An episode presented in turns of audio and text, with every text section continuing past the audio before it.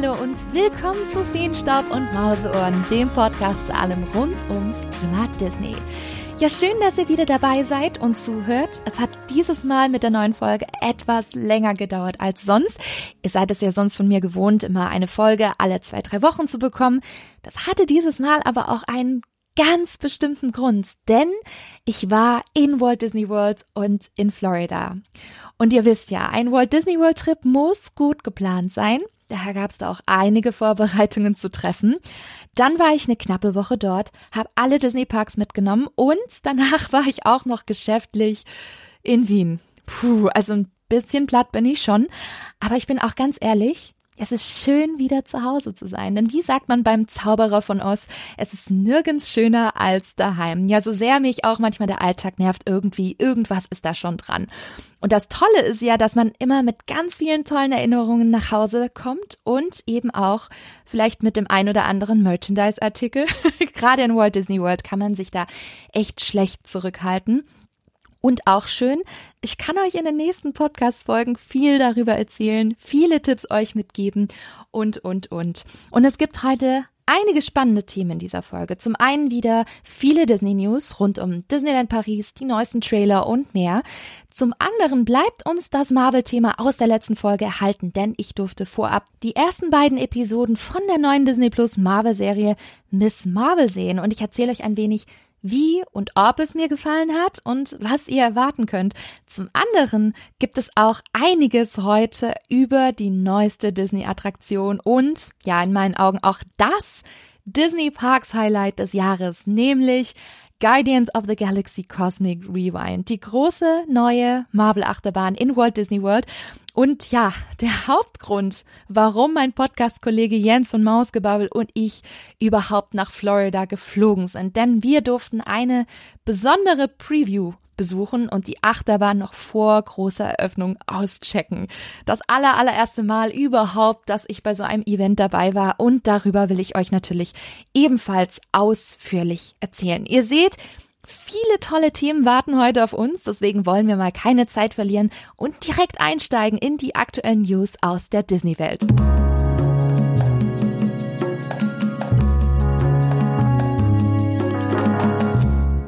wir starten mit den Disney News im Disneyland Paris, denn da hat Disney endlich erste Details zum Avengers Campus veröffentlicht. Zum einen kennen wir nach all den Monaten das große Eröffnungsdatum, nämlich der 20. Juli 2022. Und wir kennen jetzt auch offiziell den Namen der Rock'n'Roller Coaster Überarbeitung, nämlich Avengers Assemble Flight Force mit Iron Man und Captain Marvel Thema. Die Bahn von früher bleibt die gleiche, nur eben mit neuen Effekten. Und das Geile ist, dass Paris in der Warteschlange einen besonderen Iron Man Animatronic bekommt, nämlich der erste und exklusiv aktuell noch einzige Marvel Audio Animatronic weltweit. Und da bin ich echt gespannt, auch wie man die Screens und Effekte neu gemacht hat, um jetzt auch künftig Iron Man und Co. zeigen zu können. Und ich bin ehrlich, ich erwarte jetzt hier nicht allzu viel, schon gar nicht nach Cosmic Rewind in Epcot, aber ich glaube, das könnte sicherlich dennoch nett werden. Und mit nett meine ich jetzt nicht negativ nett, sondern wirklich nett. Und dann gibt's dann noch die interaktive Spider-Man-Attraktion, die Disneyland Paris Spider-Man Web Adventure heißt und nicht etwa wie in Kalifornien Web Slingers. Wird jetzt keine große Hauptattraktion, aber als interaktiver Dark Ride sicherlich eine Top-Ergänzung für die ganze Familie im Walt Disney Studios Park. Und natürlich, wenn man in einem Avengers Campus ist, gibt's dann auch die Treffen mit den Marvel-Charakteren. Da gibt es kleine Mini-Stunt-Shows auf den Dächern. Ihr werdet die Dora Milaje-Garde aus Black Panther treffen. Ihr habt einige Meet-and-Greet-Möglichkeiten.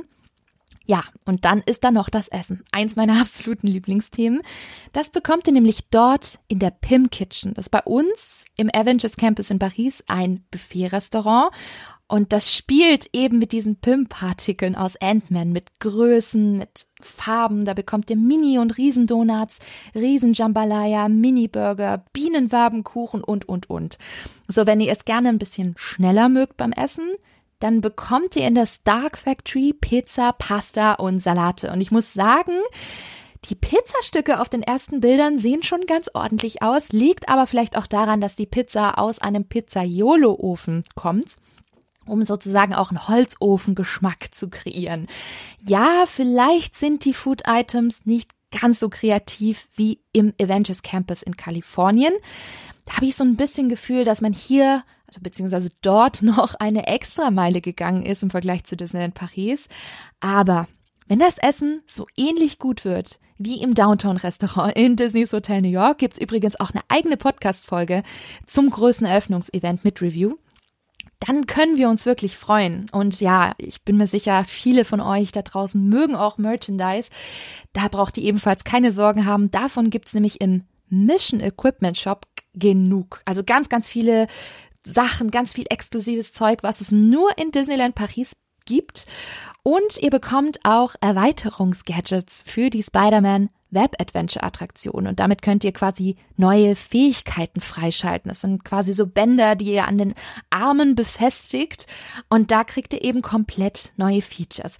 Ob man kostenpflichtige Extras für die Attraktion braucht, hm, bin ich mir unsicher. Aber wenn ihr ein wenig ehrgeizig mit euren Highscore seid, dann ist das sicherlich nicht ganz uninteressant für euch. Ein dicker Wermutstropfen. Es ist derzeit keine Rede vom Stuntronic, also der Spider-Man Stunt-Roboter, den man nämlich auf dem Avengers Campus in Kalifornien sehen kann und der wirklich unglaublich großartig aussieht. Ihr müsst euch vorstellen, es gibt kleine spontane Shows auf dem Avengers Campus mit Marvel-Charakteren. Unter anderem seht ihr dort auch Spider-Man und in einer Szene seht ihr, wie Spider-Man in einem riesengroßen Salto durch die Lüfte Meter hoch schwingt. Wirklich, das ist etwas, das wollt ihr unbedingt festhalten und das hat man so weltweit noch nie gesehen gesehen und alle Anzeichen standen bislang ziemlich gut dafür, dass auch Disneyland Paris diesen Stuntronic bekommt. Ja, das macht mich aber sehr traurig, dass man bislang noch nichts davon hört. Ob wir hoffen dürfen, dass er zu einem späteren Zeitpunkt hinzugefügt wird, ich weiß nicht, ich würde nicht drauf wetten, aber schauen wir mal. Nichtsdestotrotz können wir sehr, sehr happy sein über Avengers Campus, allein schon, weil das der Auftakt der großen Erweiterung des Walt Disney Studios Parks ist. Nächste Erweiterung wird dann Arendelle, The World of Frozen sein. Und dann gab es noch den allerersten Pinocchio-Trailer und zwar zur neuen Live-Action-Verfilmung als Disney Plus Original, also quasi exklusiv auf Disney Plus und leider nicht im Kino. Schaut mal rein, ist nur ein kleiner Teaser-Trailer, um so ein bisschen die Richtung mitzubekommen, in die es optisch gehen wird. Ich bin ein wenig hin und her gerissen. Manche Szenen gefallen mir gut, ich finde Tom Hanks als Geppetto klasse besetzt und ich bin mir sicher, er wird in meinen Augen auch den Film super tragen. Aber im Großen und Ganzen sieht das für mich noch etwas generisch aus. Aber da warte ich noch ein wenig auf das Endergebnis. Ne? Trailer sind ja immer so eine Sache. Aber ich habe mir schon immer eine Pinocchio-Verfilmung gewünscht, weil ich einfach den Klassiker großartig finde. Jedoch bin ich gespannt, wie düster Regisseur Robert Zemeckis diese Realverfilmung auch umsetzen wird, weil Schauen wir uns mal Pinocchio an. Die Szenen sind schon ziemlich heftig, vor allem die auf der Vergnügungsinsel. Ja, am 8. September spätestens wissen wir, ob Pinocchio bei Disney auch in der Live-Action-Verfilmung funktioniert. Werde ich vermutlich wegen der D23 Expo in Kalifornien leider erst ein paar Tage später sehen. Bin aber trotzdem sehr gespannt, welche Wege man hier gehen wird. Übrigens, für Doctor Strange-Fans wird Disney Plus bald wieder richtig gut, denn Marvel hat bekannt gegeben, dass Doctor Strange and the Multiverse of Madness bereits am 22. Juni exklusiv auf Disney Plus erscheint. Also es war klar, dass Doctor Strange in den kommenden Wochen auch vor allem exklusiv zuerst auf Disney Plus erscheint. Aber so schnell, damit hätte ich definitiv nicht gerechnet. Egal, ich freue mich schon mega auf den Rewatch, weil ich im Kino das Gefühl hatte, den Film musst du zweimal sehen, weil sich einfach so viele Details darin verstecken. Ja, und für die nächsten News gehen wir mal kurz nach Asien, denn in Hongkong Disneyland hat eine neue Abendshow bald Premiere, nämlich Momentous. Und zwar am 18. Juni. Und wenn man sich die ersten Bilder anschaut, sieht das verdammt gut aus. Man hat diese üblichen 20 Minuten Abendshowdauer, in denen man Projektionen wirklich, also die Bilder verraten es schon, Projektionen der Extraklasse sieht. Man hat Feuerwerk, beleuchtete Wasserfontänen, Lichtstrahler, ehrlich, das sieht unglaublich toll aus. Und das Konzept dahinter ist auch, ja, ziemlich emotional, denn die einzelnen Segmente der Show stellen einen Lebenszyklus dar. Vom Beginn und der Geburt, über die beste Zeit im Leben, über Veränderungen, Herausforderungen und die Dankbarkeit, all diese Momente erlebt haben zu dürfen. Oh, und das unterstützt durch Musik und Szenen beliebter Disney-Filme wie Tarzan, König der Löwen, Schneewittchen, Moana, Coco und noch vielen mehr. Ganz ehrlich, ich freue mich schon sehr auf die Videos von der Premiere und ich hoffe so sehr, dass ich vielleicht auch in den nächsten zwölf Monaten wieder nach Hongkong darf, ist ja eben durch die Pandemie nicht, nicht ganz so einfach gewesen in, in den letzten Jahren. Da fragt man sich aber nur, Disneyland Paris, wann bekommen wir die nächste Abendshow? aber ja, wollen wir nicht meckern. Mit der weltweit ersten und einzigen Disney Parks Thronenshow sind wir da auch ziemlich happy. Dennoch, Disneyland Paris gibt uns doch bitte auch bald eine neue Abendshow, dass wir wirklich die Kirsche oben drauf. Ja, und während ich in Walt Disney World gewesen bin, hat Marvel den ersten Trailer zu She-Hulk veröffentlicht, der Serie über die weibliche Version des Hulks auf Disney Plus. Story sieht cool aus. Hm, CGI gefällt mir ehrlich gesagt nicht ganz so sehr. Egal, abwarten. Trailer sind für mich schon lange nicht mehr das Maß der Dinge, um auch wirklich vollkommen über eine Serie oder einen Film urteilen zu können. Und ich habe mir schon so oft gedacht, nee, der Trailer sieht nicht so toll aus. Und dann war es eine richtig große Überraschung. Deswegen warte ich jetzt mal gespannt auf den 17. August. Sicherlich perfekt, um die Zeit zwischen Thor, Love and Thunder und Black Panther Wakanda Forever zu überbrücken. Ja, und die letzten Tage waren für Star Wars-Fans auch echt aufregend, denn in Anaheim in Kalifornien fand die große Star Wars Celebration Convention statt, wo eben auch Disney und Lucasfilm echt einiges an neuen Serien und Filmen rausgehauen haben. Also es gab einen ersten Trailer zur Willow-Serie, die am 30. November Premiere feiert. Dann einen ersten großen Trailer zur Star Wars-Serie Andor, der ehrlich wirklich großartig aussieht. Man kann es nicht anders sagen. Klasse Schauplätze. Ich finde, da kommt richtiges Star Wars Feeling auf. Und ich bin kein Fan von Rogue One. Aber der Trailer lässt die Erwartungen echt steigen. Das könnte wirklich ein Highlight werden. Könnt ihr übrigens schon ab dem 31. August auf Disney Plus streamen. Und mit insgesamt zwölf Episoden hat man da auch ordentlich Futter, um wieder tiefer ins Star Wars Universum auch einzutauchen. Und es wurde auf der Star Wars Celebration auch verraten, dass der nächste große Star Wars Kinofilm von Regisseur Taika Waititi kommt super starke Entscheidung. Bei Marvel und Mandalorian hat er gezeigt, wie gut er mit solchen Stoffen einfach umgehen kann, ohne dass er seinen eigenen Stil vernachlässigt. An der Stelle einen Tipp. Schaut euch bitte Wo die wilden Menschen wohnen und Jojo Rabbit an. Absolut großartige Filme von Taika Waititi außerhalb des Disney-Universums. Und äh, nicht deswegen zuletzt einer meiner absoluten Lieblingsregisseure seit einigen Jahren. Das wird sicherlich gut. Tja, und wenn wir schon bei Lieblingen sind, es gab das allererste Bild zu Indiana Jones 5. Harrison Ford als Indy. Man sieht seine Silhouette in einem orange gelbfarbenen Licht im Schatten. Auch wenn Harrison Ford nicht mehr der Jüngste ist und sein Zepter in dem Film höchstwahrscheinlich an eine jüngere Generation abgeben wird, ich freue mich einfach wieder Indiana Jones im Kino erleben zu können. Und nein, kommt mir nicht mit Teil 4 war blöd, ja, er war nicht perfekt, bei weitem nicht, aber wegen einem Teil, der nicht ganz so gut war, wirft man noch lange nicht die Flinte ins Korn, vor allem nicht bei einer meiner absoluten Lieblingsfilme rein. Ja, und ein weiteres Highlight, die neue Disney Plus Serie Skeleton Crew von Spider-Man-Regisseur John Watts mit Jude Law. Klingt super spannend. Spielt nach Episode 6 die Rückkehr der Jedi-Ritter, also quasi zur selben Zeit wie The Mandalorian und The Book of Boba Fett.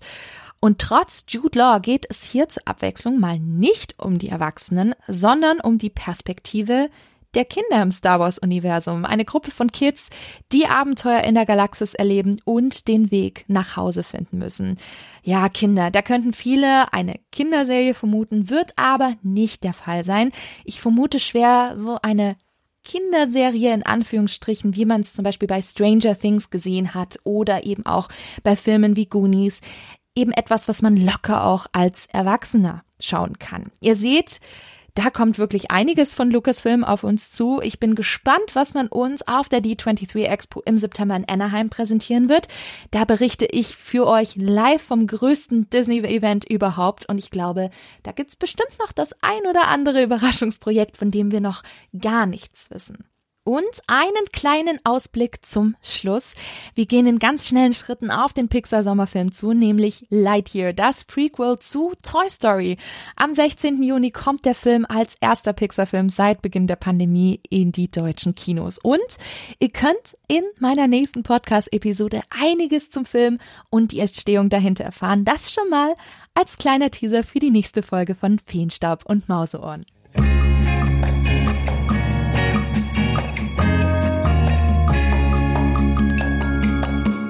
Ich habe in den letzten Tagen eine kleine Überraschung in meinem E-Mail-Postfach gehabt, nämlich eine Mail mit den Worten, Sie haben ab jetzt für 48 Stunden Zugang zu folgendem Content, der exklusiv für Sie persönlich freigeschaltet wurde.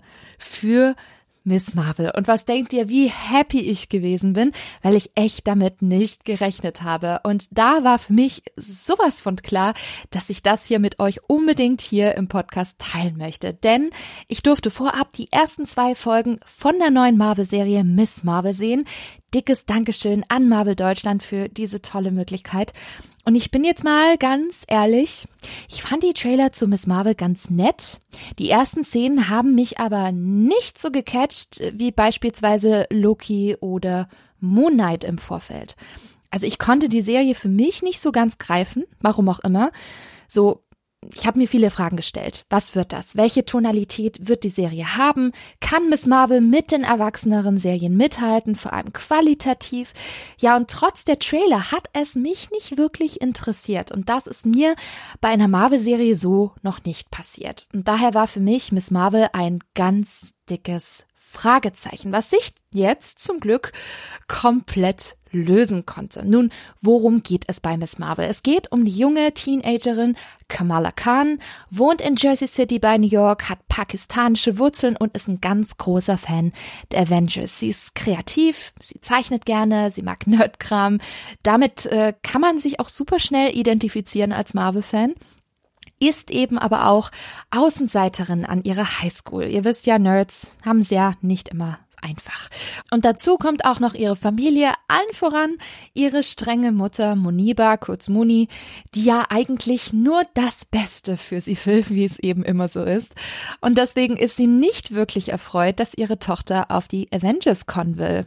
Für sie ist das alles Quatsch, Tagträume, die nicht wirklich mit Zukunft und einem ordentlichen Leben zu tun haben. Ja, Kamala will aber trotzdem unbedingt hin, weil sie eben auch bei dem ja Kostüm beziehungsweise Cosplay-Wettbewerb für Captain Marvel mitmachen möchte. Sie hat auch schon das komplette Kostüm, will aber diesem Kostüm noch den letzten Schliff verleihen, quasi ihre eigene Persönlichkeit zum Ausdruck bringen.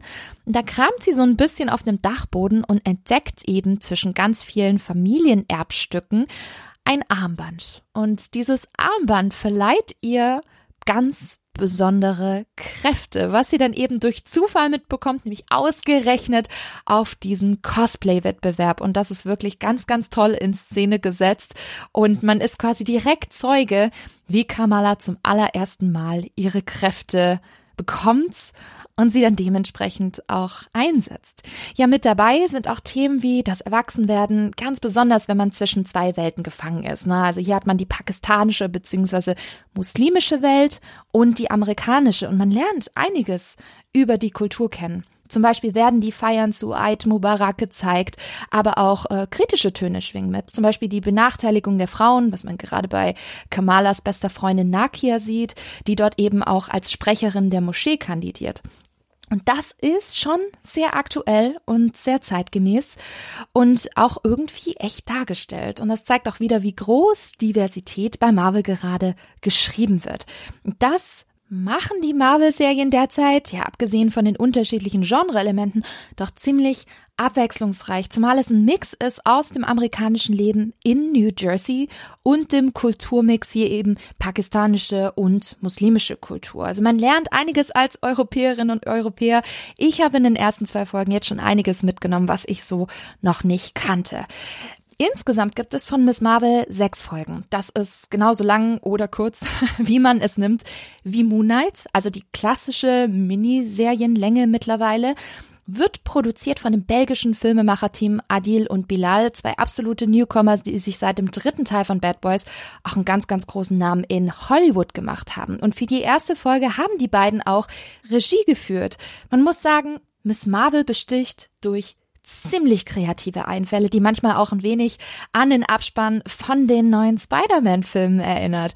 Ja, Kamala zeichnet gerne, also hat man diese Scribble- und Zeichenelemente immer mal wieder ins Geschehen integriert, was das Ganze echt abwechslungsreich macht. Es gibt zum Beispiel in Folge zwei eine Konversation bzw. einen Chat über das Smartphone. Und normalerweise blendet man ja immer wieder diese Nachrichten ins Bild ein. Hier ist es so, dass die Nachrichten in Neonschilder eines Jersey-Gebäudes integriert worden sind und mit der Kamerafahrt aufleuchten und gezeigt werden. Also das fand ich wirklich mega und das hatte ich auch so, so in der Form zuvor auch noch nicht gesehen. Ja, und auch die Besetzung ist ein Grund, warum Miss Marvel ach so unglaublich sympathisch daherkommt. Vor allem Iman Velani, die Kamala Khan so echt verkörpert. Man kann wirklich mit ihr mitfühlen. Kleiner Fun Fact übrigens, sie hat damals ihren Mathe-Test geskippt, damit sie zum Casting konnte. Sie ist eine absolute Newcomerin. Sie hat bislang vor Miss Marvel nur in drei kleinen Kurzfilmen mitgespielt und dafür ist sie wirklich zauberhaft. Gerade zusammen mit ihrem besten Freund Bruno, gespielt von Matt Lins, kennt man vielleicht auch aus The Walking Dead. Ähm, ja, sehr klassische beste Freunde. Vielleicht wird mehr draus Konstellation, also zumindest das, was man in den ersten zwei Folgen so sieht. Aber das braucht auch so eine Highschool-Story, finde ich. Ja, wen ich ebenfalls noch toll finde, sind die Eltern von Kamala, Moni und Yusuf, gespielt von Zenobia Shroff und Mohan Kapoor. Und da sind echt gute Dialoge dabei, bei denen man mehr als nur einmal schmunzeln muss, weil sie einfach so die typischen Eltern verkörpern, die ja immer mal wieder dieses guter Cop, böser Cop spielen. Das kennen wir sicherlich auch alle noch aus unserer Teenagerzeit. Also es macht wirklich Spaß, diesem Cast zuzuschauen. Im Vergleich zu den Comics gibt es bei Miss Marvel tatsächlich ein paar Änderungen. Zum Beispiel, wie sie an ihre Kräfte kommt. Das ist anders. In der Serie bekommt sie ihre Kräfte durch ein mystisches Armband als Familienerbstück. In den Comics braucht sie keine Hilfsmittel. Sie kann in der Serie zum Beispiel kristallene, schwebende Formen erschaffen und unter anderem auch eine Erweiterung ihrer Hand, die länger bzw. größer ist in so einer Kristallform. In den Comics sind das alles Vergrößerungen und Verkleinerungen ihres Körpers selbst. Und im Zuge dessen wurde auch ihre Entstehungsgeschichte komplett geändert. Ja, da haben sich einige Marvel-Fans aufgeregt, warum man hier plötzlich stärker von der Vorlage abweicht und vor allem warum. Ja, Marvel Studios Chef Kevin Feige meinte, dass die Kräfte in der Comicvorlage nicht mit den Umständen und der sehr spezifischen Zeit des MCUs matcht und sie es daher hier nur adaptiert, das heißt nicht eins zu eins übernommen haben ja, was auch immer das heißen mag, aber wir werden das erfahren, denn Kamalas Kräfte wurden so umgeschrieben, dass sie zu anderen kommenden Heldinnen und Helden im MCU passen. Ja, wir dürfen gespannt sein. Was mir an Miss Marvel sehr, sehr gut gefällt, dieser positive Spirit und Vibe, der durchweg echt Lust macht und vor allem auch das, das Highschool-Setting. Ich war überrascht, wie sehr sich Miss Marvel stellenweise an Pixars Rot erinnert. Ja, da gibt es wirklich so einige Parallelen. Nicht zuletzt, weil beide Produktionen eh, eben zum Coming-of-Age-Genre gehören. Erinnert auch, ja, hier und da an die Serie Never Have I Ever, also nie in meinem Leben auf Netflix, in dem es auch um ein indisches Teenager-Mädchen in den USA geht. Wenn ihr das mögt, dann wird euch Miss Marvel ebenfalls richtig, richtig gut gefallen. Und gefallen könnte euch Miss Marvel auch, wenn ihr Fans der neuen Spider-Man-Reihe mit Tom Holland seid. Auch hier gibt es einige Ähnlichkeiten mit dem Charakter in puncto Tonalität und Stil. Zum Beispiel auch, wie Kamala ihre Kräfte entdeckt. Und das macht auch echt einen tierischen Spaß und ist super unterhaltsam. Zumal Miss Marvel da auch sehr, sehr witzig ist. Ne? Die klassischen Teenager-Fettnäpfchen mit dem Verliebtsein und allem drum und dran. Dann noch der ein oder andere Slapstick ein paar gute Gags. Das fand ich in den ersten Folgen schon ziemlich gut und ich bin ehrlich, hatte ich so damit nicht gerechnet. Von daher waren die ersten zwei Folgen eine sehr, sehr große und positive Überraschung. Ja, die große Frage, die man sich bei neuen Superheldinnen und Superhelden stellt, ist, wo kann man denn sie einordnen? Also mit wem haben sie vielleicht künftig was zu tun? Wo sieht man sie als nächstes? Und Miss Marvel ist da natürlich mit Captain Marvel assoziiert. Nicht zuletzt, weil Carol Danvers Kamalas großes Vorbild ist. In den Comics trifft sie aber auch auf Wolverine und die X-Men, auf Loki, Spider-Man und noch viele andere. Das heißt, wir haben viele spannende Möglichkeiten, wie man Miss Marvel künftig im MCU integrieren kann. Aber eine Möglichkeit ist schon bekannt und in fast, ja, fast greifbarer Nähe, denn Miss Marvel bereitet uns auf den Marvel-Film The Marvels vor, quasi das Sequel zu Captain Marvel, äh, Marvel wo es eben nicht nur um äh, Carol Danvers geht, sondern eben auch um Monica Rambeau die Tochter von Maria Rambeau, beste Freundin von Carol Danvers. Monica haben wir ja schon in WandaVision gut kennenlernen dürfen und zu den Marvels gehört natürlich auch Kamala Khan alias Miss Marvel. Dreharbeiten sind seit Mai abgeschlossen. Bis wir aber The Marvels im Kino erleben dürfen, dauert es noch eine ganze Weile, besser gesagt bis Ende Juli 2023. Aber bis dahin habt ihr jetzt Miss Marvel, um reinzukommen und eine neue Superheldin im Bunde zu erleben. Deswegen mein Tipp, schaut echt rein, wenn ihr die Spider-Man-Filme und Captain Marvel mögt, aber auch High School und Coming of Age. Dann ist nämlich Miss Marvel genau das Richtige für euch. Gibt seit dem 8. Juni auf Disney Plus und ihr bekommt sechsmal immer mittwochs eine neue Folge der Marvel-Miniserie. Ganz klar, ein überraschender Daumen nach oben von mir für Miss Marvel.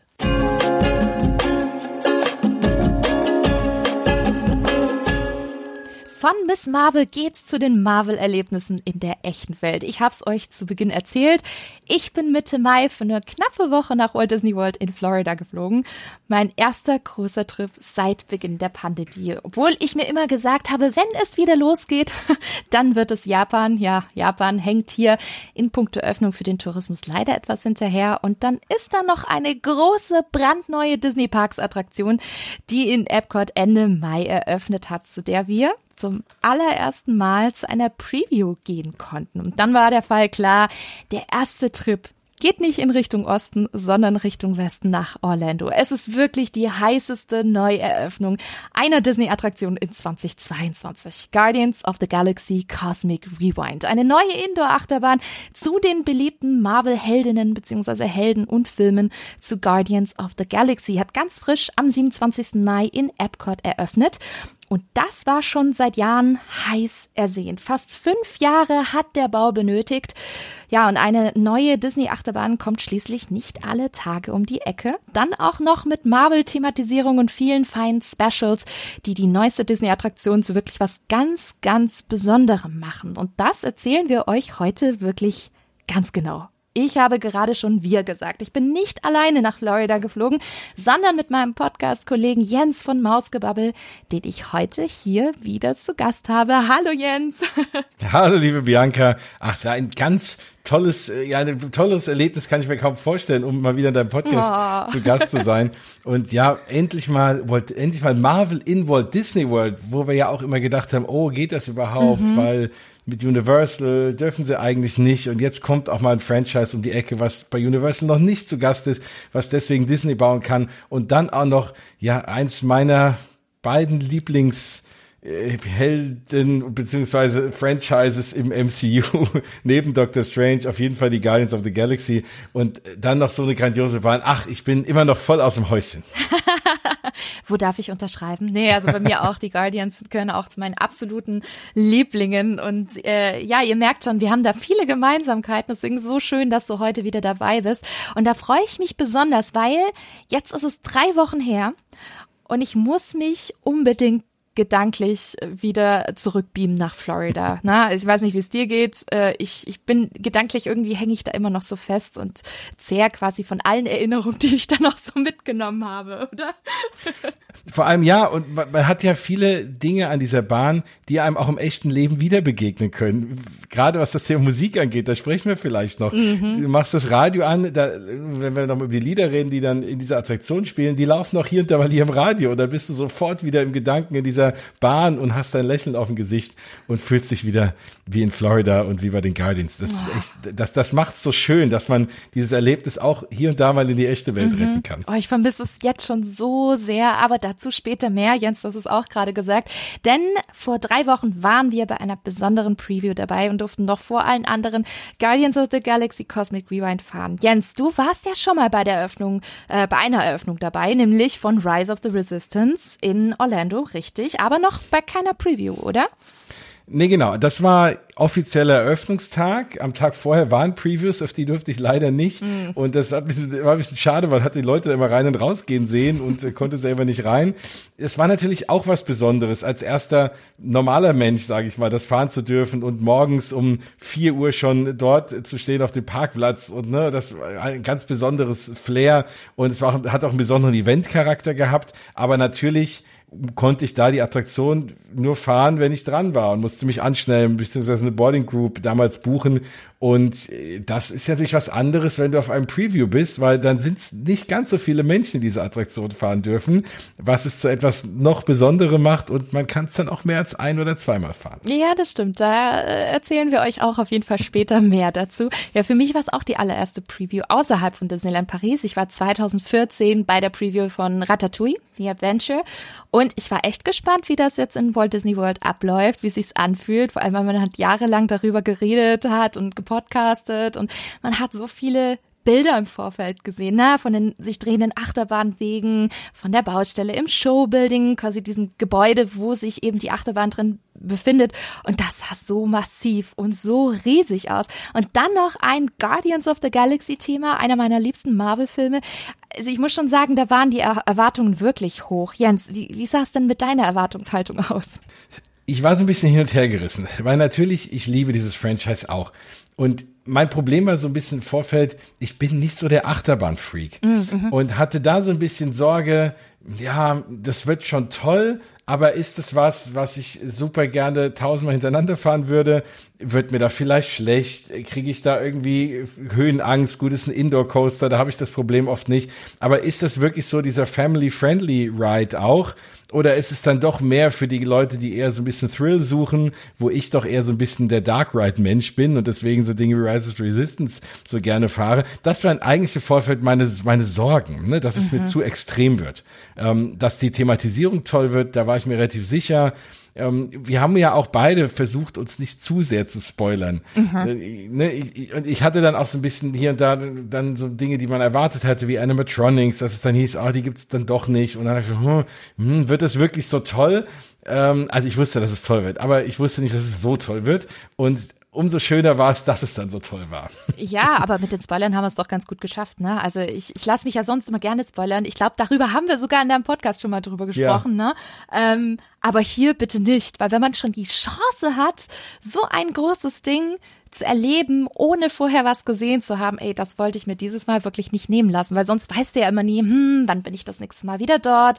Dauert es vielleicht ein Jahr, dauert es zwei? Und ganz ehrlich, ich warte nicht zwei Jahre und versuche äh, so ein, so ein, keine Ahnung, äh, Tanz zu machen im Internet, um, um ständig den Spoilern auszuweichen. Das kann nee. kein Mensch kann das zwei Jahre machen. Ich weiß, dass es da draußen welche gibt, die das zwei Jahre machen können. Wenn ihr gerade zuhört, größter Respekt von mir. Definitiv, ich könnte es nicht. Aber ich glaube, wir haben das ganz gut geschafft, äh, komplett oder zumindest zum Großteil spoilerfrei zu bleiben. Ne? Und wenn ihr da draußen zuhört und so jemand seid, dann schaltet besser aus, weil wir werden die, die Attraktion hier, glaube ich, relativ komplett auseinandernehmen und alles komplett spoilern. Also ich glaube, so eine kleine Spoilerwarnung sei doch vorweggeschickt an gerade so Menschen, die sagen, ich warte lieber zwei Jahre und erlebe alles ungespoilert. Sehr guter, wichtiger Hinweis. Ja, wenn wir schon äh, es von Erwartungen haben, also ich meine war schon hoch. Also ich fand die Art und Weise, wie Disney das seit 2019 gehypt hat, Mensch, da hat man schon eine gewisse Erwartungshaltung bekommen. Ne? Dann, dann kennt man vielleicht auch schon ein bisschen Breakout, die einfach bis dato einzige Guardians of the Galaxy Attraktion bislang. Und sie ist nicht wirklich neu. Ne? Sie ist ja eine Umgestaltung von Tower of Terror in Anaheim. Und Cosmic Rewind hingegen hat man eben komplett neu konzipiert und dann noch eine Achterbahn, die erste große Achterbahn seit Expedition Everest. Und ich lasse da jetzt mal Slinky Dog Dash außen vor, weil äh, ja, ist eine Familienachterbahn in den Hollywood Studios, macht Spaß, aber Cosmic Rewind lässt sich da eher mit Expedition Everest vergleichen und das vor allem auch in puncto Aufwendigkeit und Kosten, denn Fun Fact, mit über 500 Millionen US-Dollar hat Cosmic Rewind Expedition Everest den Titel teuerste Achterbahn, die je gebaut worden ist, abgeluchst. 500 Millionen US-Dollar. Also da ist man schon gespannt, was einem davon äh, dafür geboten wird. Und äh, das ist schon, das, das äh, setzt die Erwartungshaltung hoch. Ja, und nicht, nicht nur die, die Kosten, sondern du hast ja auch, ja, er ist gut kaschiert, aber schon so ein bisschen einen optischen Schandfleck auch in dem Park stehen, weil du hast einfach ein riesengroßes quadratisches Gebäude, mhm. was zwar hinter dem Park steht, was aber so riesengroß ist, dass man es gefühlt von überall sieht, wenn man denn will. Es ist, oh, ja. es ist in so einem schönen Blau gestrichen, das ist oft gut mit dem Himmel korrespondiert und wenn man nicht darauf achtet, ne, fällt es einem nicht so auf. Aber es ist, gerade wenn du auf dem Parkplatz bist in Epcot oder sonst wo, denkst du, wow, was steht denn darum? Und da gab es ja auch in der Fan-Community viele Diskussionen, oh, Walt Disney hätte mhm. sowas nie gebaut, der hat ja so auf Sidelines geachtet, ne, dass man wirklich da nicht so rausgenommen wird und alles gethemed ist, was man so sehen kann. Und ja, und da hat man hab auch schon viele Leute oder ich persönlich auch gedacht, oh, auch ich hoffe, das hat sich dann gelohnt, ne, so einen Riesenklotz dahin zu stellen, wenn es dann am Ende nicht so eine tolle Bahn ist. Aber ja, also ihr hört es ja. Ich, also es wird jetzt, es wird hinterher nicht hier rauskommen, dass wir nicht begeistert waren. Wir sind relativ begeistert. Du spoilerst, und, äh, du spoilerst. Entschuldigung, na gut. Wollen wir doch okay, die, die, auf, auf, äh, hier Aufmerksamkeit und, und die Spannung noch aufrecht erhalten, ne? Aber, nicht, aber die Leute wissen ja nicht, wie begeistert wir sind. Das stimmt, das stimmt. Also diesen Intensitätsgrad, wie wir begeistert werden, das werdet ihr dann zum Schluss spätestens herausfinden. Aber ich würde gerne noch mal kurz bei deiner Erwartung bleiben, weil ja. du bist ja natürlich auch ein Fan von Thematisierung und allem in Rides, aber du magst ja schon auch Achterbahnen ein bisschen mehr als ich. Ja. Ne? Hattest du da auch nochmal andere Erwartungen an die, so eine Achterbahn? Was hast du dir da gedacht, dass es die schnellste wird oder wie hast du dir das so vorher vorgestellt? Nee, gar nicht, ehrlich gesagt, weil wenn man sich die Videos so im Vorfeld angeguckt hat, die Walt Disney Imagineering immer rausgebracht hat von den neuen Achterbahnzügen, von den Schienen, man hat ja schon ein, zwei Bilder auch gesehen von, ich glaube, da gab es mal so einen Behind-the-Scenes-Look von ABC Anfang des Jahres mhm. und da hat man schon erahnen können, okay, das wird jetzt nicht das äh, das thrilligste Ding äh, überhaupt. Und wir wissen ja, Disney schaut schon ein bisschen auf diese Family-Friendliness in den Attraktionen. Deswegen habe ich mir schon gedacht, okay, es wird hier und da bestimmt so kleine Kicks geben. Aber ich glaube, das wird im Großen und Ganzen schon fahrbar sein. Und deswegen habe ich jetzt auch nicht gedacht, oh Gott, das wird jetzt mega hart und keine Ahnung was, äh, sondern letztendlich ja, vielleicht kann ich schon ein bisschen spoilern. Der Thrillgrad, den ich mir vorgestellt hatte, den hatte dann auch die Bahn zum Schluss. Genau. Okay. Also in der, in der Hinsicht hat's tatsächlich schon, schon so ein bisschen gematcht. Aber dazu kommen wir auf jeden Fall nochmal später. Ja, bei Marvel und the Guardians of the Galaxy geht's ja um Unterhaltung, es geht um Spaß, aber natürlich auch um die Story. Und das steht ja bei Disney in den Parks auch immer im Vordergrund. So, Jens, wir haben es ja schon gesagt, wir sind in Epcot in deinem Lieblingspark, ne? Genau. Absolut. Und da denkt man erst, Moment, wie passt das zusammen? So ein Edutainment Park mit einer Fantasy Science Fiction Story haben sie aber, muss ich sagen, ganz clever gemacht mit dem Pavillon Wonders of Xander, den die Besucher dann quasi dort erleben können, um den Planeten Xander kennenzulernen, den man von Guardians of the Galaxy Volume 1 schon sehr gut kennt. Man wird für eine kleine Demonstration ins Weltall auf ein Nova-Ship über der Erde gebeamt, nur um dann dort auf den bösen Celestial Ison zu treffen. Also Celestial kennt ihr bestimmt, wenn ihr die Eternals gesehen habt. Und der stiehlt den Cosmic Generator, um die Existenz der Menschen rückgängig zu machen. Cosmic Generator, das ist quasi so ein Teil, das Jump Points in den Galaxien kreieren kann. Diese kleinen Waben, die, durch die die Guardians dann in Volume 2 von Ort zu Ort in den Galaxien gesprungen sind. Ihr erinnert euch, ne? Diese verzerrten Gesichter, herausstehenden Augen. Ja. Und genau hier kommen die Guardians, aber auch wir ins Spiel, denn wir dürfen gemeinsam mit den Guardians unsere Welt retten. Simple Story, aber eine klassische Rettungsmission, die gerade in einer Achterbahn echt Spaß macht, muss ich sagen. Ne? Also finde ich irgendwie cool gemacht, passt irgendwie ganz gut. Ist zwar nicht immer MCU-konform, wie leider, oder ja, ist halt eben so alle Marvel-Attraktionen da draußen in den Disney-Parks, aber sie machen einfach verdammt viel Spaß, wenn man das Gefühl hat, man ist einfach mittendrin. Ne? Auf jeden Fall. Und das Schwierige ist ja auch, und wenn wir noch dazu kommen, wie genau die Bahn funktioniert, das Schwierige ist ja wirklich Storytelling in einer Achterbahn. Weil traditionellerweise ist eine Achterbahn ja irgendwie schnell. Ne? Da kannst du ein bisschen Storytelling machen, wenn du es machst. Und natürlich Disney macht das besser als noch jeder, so ziemlich jeder andere Park, dich in so eine Story mit reinzunehmen. Aber dann ist es oft so eine Achterbahn, da geht's einfach nur schnell geradeaus mhm. und ne, man fliegt an ein paar Sachen vorbei und dann steigt man wieder aus. Man hat überhaupt nichts mitbekommen. Und ich glaube, das war eben die hohe Kunst, die sie meistern mussten, diese Story auch in so eine wahnsinnig schnelle Achterbahnattraktion mit reinzunehmen, dass man auch versteht, was passiert. Ne? Und auch mit einem, mit einem Anfang, der in dieser ganzen Pre-Show losgeht, dann in, durch diese Attraktion durch und ein Ende. Ja, und das ist eben großartig und das ist schon schwierig. Absolut. Und deswegen war es auch eine Herausforderung, wie sie halt dieser Pavillon Wonders of Xander überhaupt dann in diese Epcot-Umgebung auch einfügt. Und ich finde, das ist echt gut. Also man sieht davor dieses Raumschiff des Nova Corps, das ist ein richtiger Eyecatcher. Jens, da standen wir auch davor, haben einige Boah, Fotos Wahnsinn. gemacht. Vor allem ja. bei Nacht so schön beleuchtet. Ne? Dieser Star Blaster aus Volume One ist ein super Fotospot. Gibt's auch einen Fotopass-Fotografen. Das mhm. heißt, wenn ihr einen Fotopass haben äh, werdet in Walt Disney World, unbedingt zuschlagen, weil da gibt's gleich mehrere Motive. Ähm, aber ich weiß noch ganz genau, als wir jetzt bei der Preview dort rein durften, weil der ganze Bereich war ja abgesperrt und wir durften noch rein, weil wir eben diesen, diesen Lanyard, diesen Badge hatten. Und wir haben ein paar Fotos gemacht, ich, ich kann mich noch erinnern. Wir wollten so schnell wie möglich in dieses Gebäude rein, um das ja. zu fahren, weil wir haben nämlich dort vor Ort mitbekommen, dass wir quasi, und das war eigentlich anders äh, kommuniziert und die haben das dann aufgehoben, wir durften quasi ab Beginn des Events bis zum Ende des Tages so oft fahren hintereinander wie wir wollten. Und das ist etwas, von dem wir echt schnell wussten, okay, das wirst du womöglich so schnell nicht wieder erleben. Ne? Also es waren vielleicht nie wieder. nie wieder. ne? Also es waren 300, 400 Leute bei der Preview, das ist, was das Ganze echt exklusiv gemacht hat. Und wir konnten echt immer durch die Warteschlange komplett durchlaufen. Ne? Keine wirklichen Wartezeiten bis zur Pre-Show, außer halt für die Pre-Show selbst.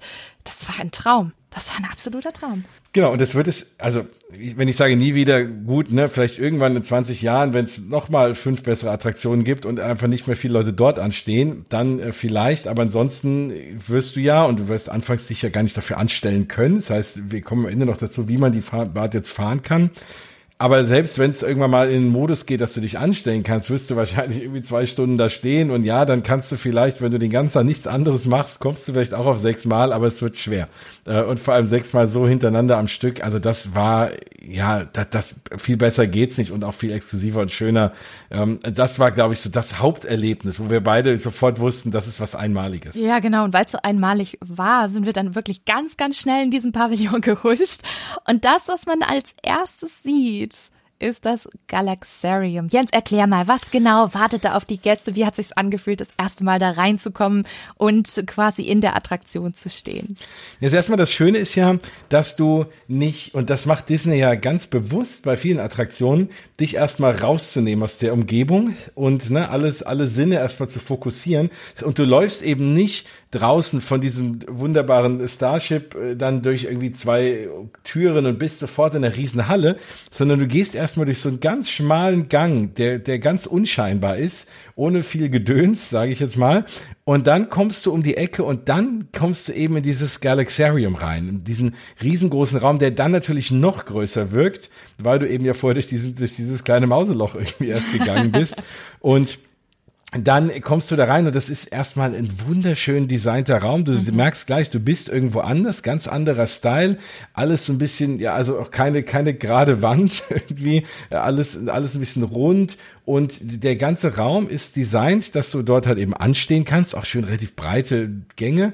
Und oben an der Decke läuft halt eine Projektion. Und du kriegst dort eben viele Dinge erklärt über das Universum, über das Weltall. Ab und zu kommt auch Star-Lord mit rein. Und das ist so ausgelegt, dass es eine halbe Stunde durchläuft. Und das ist idealerweise auch die Zeit, wenn das ganze Ding voll ist und du dort anstehst, dass du eben nichts doppelt siehst, dass du wahrscheinlich ist es so konzipiert, dass du ungefähr eine halbe Stunde oder auf jeden Fall nicht länger in diesem Raum stehst und dich da so durchschlängelst und selbst dieses Durchschlängeln ist sehr schön, weil es über verschiedene Ebenen geht. Also du musst praktisch irgendwie den ersten Stock kommen, aber das machen sie nicht über eine steile Rampe, sondern aber auch nicht kein klassisches Hin und Her, sondern es ist so halb rund und alles sehr, sehr geschwungen und du merkst eigentlich gar nicht, dass du irgendwie bergauf bist. Und du hast dadurch, dass du immer wieder an verschiedenen Stellen, auf verschiedenen Leveln vorbeigehst, hast du immer wieder einen neuen Blick mhm. in diese Halle rein. Mhm. Es sieht immer wieder neu aus und du hast diese tolle Show oben eben an der Decke, relativ großflächig und ja, könntest theoretisch was dann auch über das Universum lernen, was wir leider nicht konnten. Und das war der einzige Nachteil so ein bisschen, weil ne, wir natürlich so völlig zwiegespalten mhm. waren. Oh, bleiben wir da jetzt stehen und gucken uns jetzt eine halbe Stunde diese Pre-Show an, aber in der Zeit könnten wir doch dreimal die Attraktion fahren. Und dann haben wir uns eigentlich nur fürs Fahren entschieden und haben uns nicht so ganz viel dieser gesamten Pre-Show gewidmet. Ich, ja. ich wollte, dass diese Fahrt sich einfach in mein Gehirn einbrennt.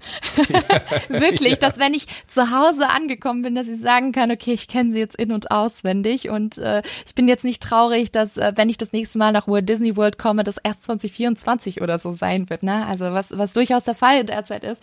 Ähm, hat ja so viele Disney-Pläne.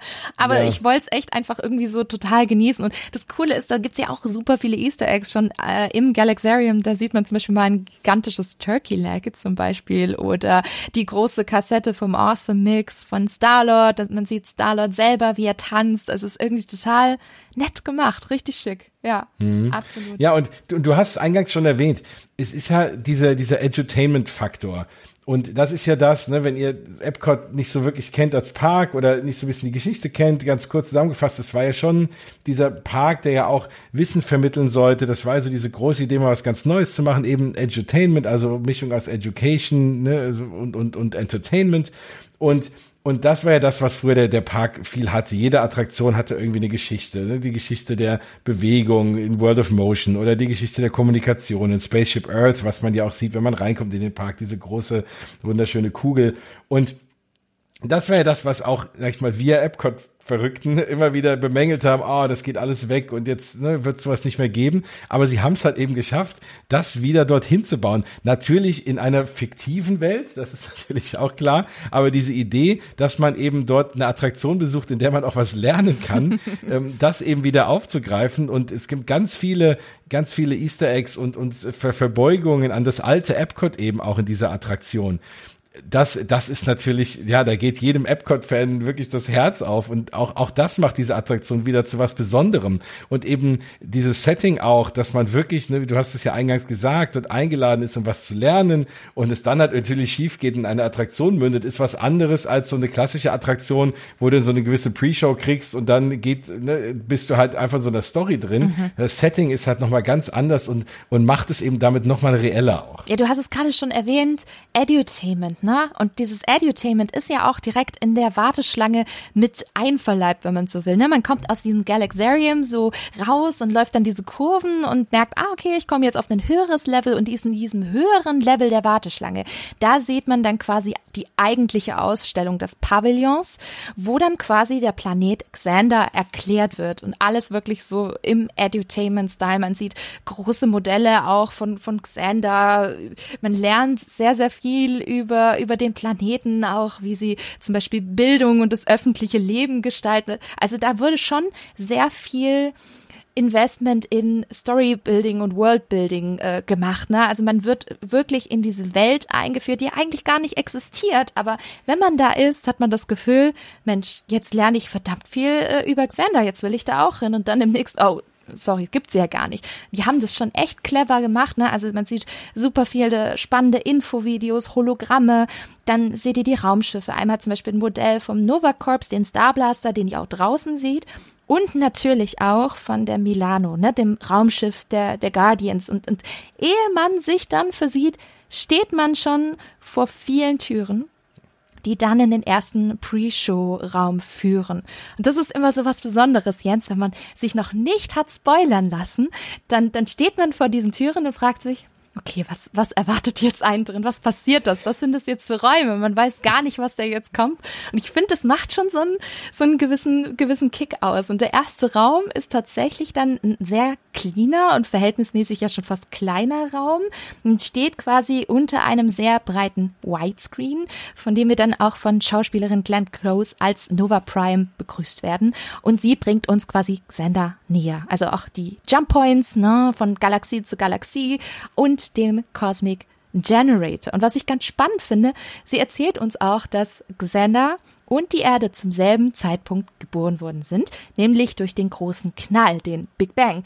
Und das ist ganz spannend, denn es gab vor Guardians of the Galaxy Cosmic Rewind über Jahre hinweg Pläne für eine Big Bang Achterbahn in Epcot mit Katapultstart, nur ohne jegliches Franchise, ohne jegliches Branding. Und das ist echt spannend, dass sie das jetzt mit Marvel und den Guardians wirklich in die Tat umgesetzt haben. Also das finde ich irgendwie ganz cool. Und es spielt letztendlich auch irgendwie auf Universe of Energy an, Jens, ne? Also Big Bang und hm, war ja auch ein großes Thema. Auf jeden Fall. Also das ist ja die Attraktion, die dafür gewichen ist. Manch einer sagt leider, mittlerweile habe ich es äh, hab verschmerzt. Und das war ja, aber es, es bleibt, wie du schon sagst, ne, eigentlich war das ja auch das Thema dieser, dieser anderen Attraktion, eben Universe of Energy, auch ganz klassisches Edutainment.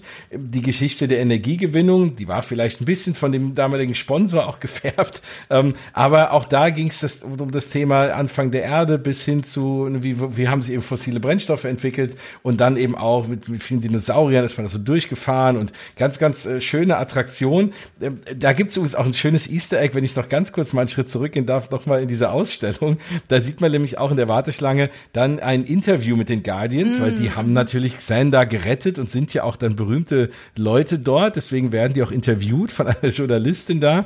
Und äh, dann ist auch Starlord an der Reihe, der interviewt wird, der dann erzählt, wie gerne, wie er sich freut, wieder mal nach Epcot zu kommen, weil er war ja als Kind da. Das ist ja auch immer dieser Aufhänger, warum die Guardians gut dahin passen, weil Starlord als Kind in den 80er Jahren mit seiner Mutter in Epcot war. Und er, er erwähnt dann auch, und er freut sich unbedingt auch mal wieder Universe of Energy zu fahren. Das ist eben das lustig, weil es es eben ja nicht mehr gibt und genau an diesem Ort die neue Attraktion eben Vor allem, er sagt dann auch noch nicht Universe of Energy, sondern Energy, Energy, Dinosaurs. ja, das ist genau. auch, weil es so typisches Besuchersprech, man war einmal da und, und äh, weiß ich nicht, einem fällt nicht so der, der direkte Name für die Attraktion ein, sondern man sagt halt die Energiedinosaurier. Oder er sagt auch zu, zu Kitchen Cabaret, Veggie Veggie Fruit Food, was ja ein Song daraus war in dieser Animatronics-Show damals, die ich glaube 94 ja. oder so geschlossen hatte. Das fand ich auch gut und er wollte genau. ja unbedingt auch Horizons fahren, etwas, was mhm. auch schon sehr lange geschlossen hat. Und, und Horizons ist so das Ding, was so diese ganzen alten äh, Epcot-Nostalgiker und Nerds, wo, wo das, was wirklich so die heilige Attraktion ist, über die immer geredet wird. Ne? Und dass sie die erwähnen, ist natürlich auch toll. Und daran sieht man auch, dass, dass der gute Zach Ridley auch so ein bisschen seine Finger drin hatte, der ja der Imagineer ist, der dieses ganze Überarbeitung von Epcot jetzt unter seinen Fittichen hat und der ja auch, als er damals, glaube ich, auf der D23 das äh, mhm. äh, bekannt gegeben wurde, dass er das macht, auch wirklich gesagt hat, er ist großer Epcot-Liebhaber und Nostalgiker dieses Parks. Und daran erkennt man das halt eben auch. Und das merkt man auch. Ich finde, sowohl in der Warteschlange als auch in den Pre-Show-Räumen bis zu einem gewissen Punkt merkst du diesen äh, Retro-Epcot-Vibe, den du auch ja. zum Teil zum Beispiel in Attraktionen wie Space Mountain und so fühlst, so dieses leicht äh, spacig clean, aber du merkst, dass äh, von den Formen, von dem ganzen Design wirkt es jetzt nicht so, als ob man das jetzt super modern gehalten hätte, sondern es hat halt einfach noch diesen, diesen Retro-Charme. Das, das finde ich irgendwie total cool. Ähm, ja, aber das ändert sich dann quasi, weil in diesem Pre-Show-Raum erzählt uns Nova Prime, dass wir auf einen Nova-Ship über die Erde teleportiert werden, um diesen Cosmic Generator live in Aktion zu erleben. Und dann äh, gibt sie quasi ab an Terry Crews, kennt ihr bestimmt auch von Brooklyn 99 oder Alle hassen Chris, das ist ein großartiger Comedian, der uns dann eben als Centurion Tal Marek willkommen heißt. Ähm, ja, und einfach auch wirklich seine persönliche Art und Weise in diese Pre-Show bringt. Alleine schon der Beginn. Er steht da, er weiß noch nicht, dass er aufgenommen wird und fragt sich, wie heißen denn die Leute von Epcot? Weil er es halt auch nicht versteht, dass Epcot kein Land oder Planet ist. Und deswegen sagt er Epcutters, Epcadians. Citizens of Epcot. Und zum Schluss dann, ah, Welcome Epcotarians. Es ist so brillant, weil er überhaupt keinen Plan hat, wo, was er da eigentlich spricht und wen er da, glaube glaub ich, gerade begrüßt. Ja, und auch dieses, diese, diese Idee von, er wird schon aufgenommen und man, er, er weiß es doch gar ja. nicht. Das ist einfach wirklich großartig gemacht und äh, großartig gespielt und, ja. und tolle, toll gecastet auf jeden Fall. Ja. Und er schickt uns dann eben in die zweite Pre-Show und auch schon wieder hier. Wir stehen vor Türen und äh, fragen uns die ganze Zeit, okay, cool, jetzt ist die erste Pre-Show durch. Was kommt in Pre-Show 2? Und du merkst, okay, der Boden sieht anders aus. Ist eher schon so glänzend, äh, weltraummäßig. Du kommst in einen ziemlich dunklen Raum und über dir ist quasi ein, äh, ja, ne, es ist eine Teleporterkammer mit einem Teleporter, um eben auf dieses Nova-Ship gebeamt zu werden. Und hier passiert ganz viel Disney-Magie. Ne? Wir kriegen so eine richtige Lightshow, als ob wir wirklich da jetzt hochgebeamt werden und dann wird's plötzlich für paar Sekunden komplett schwarz und plötzlich geht das Licht an und du stehst in einem komplett anderen Raum. Also es ist der Wahnsinn.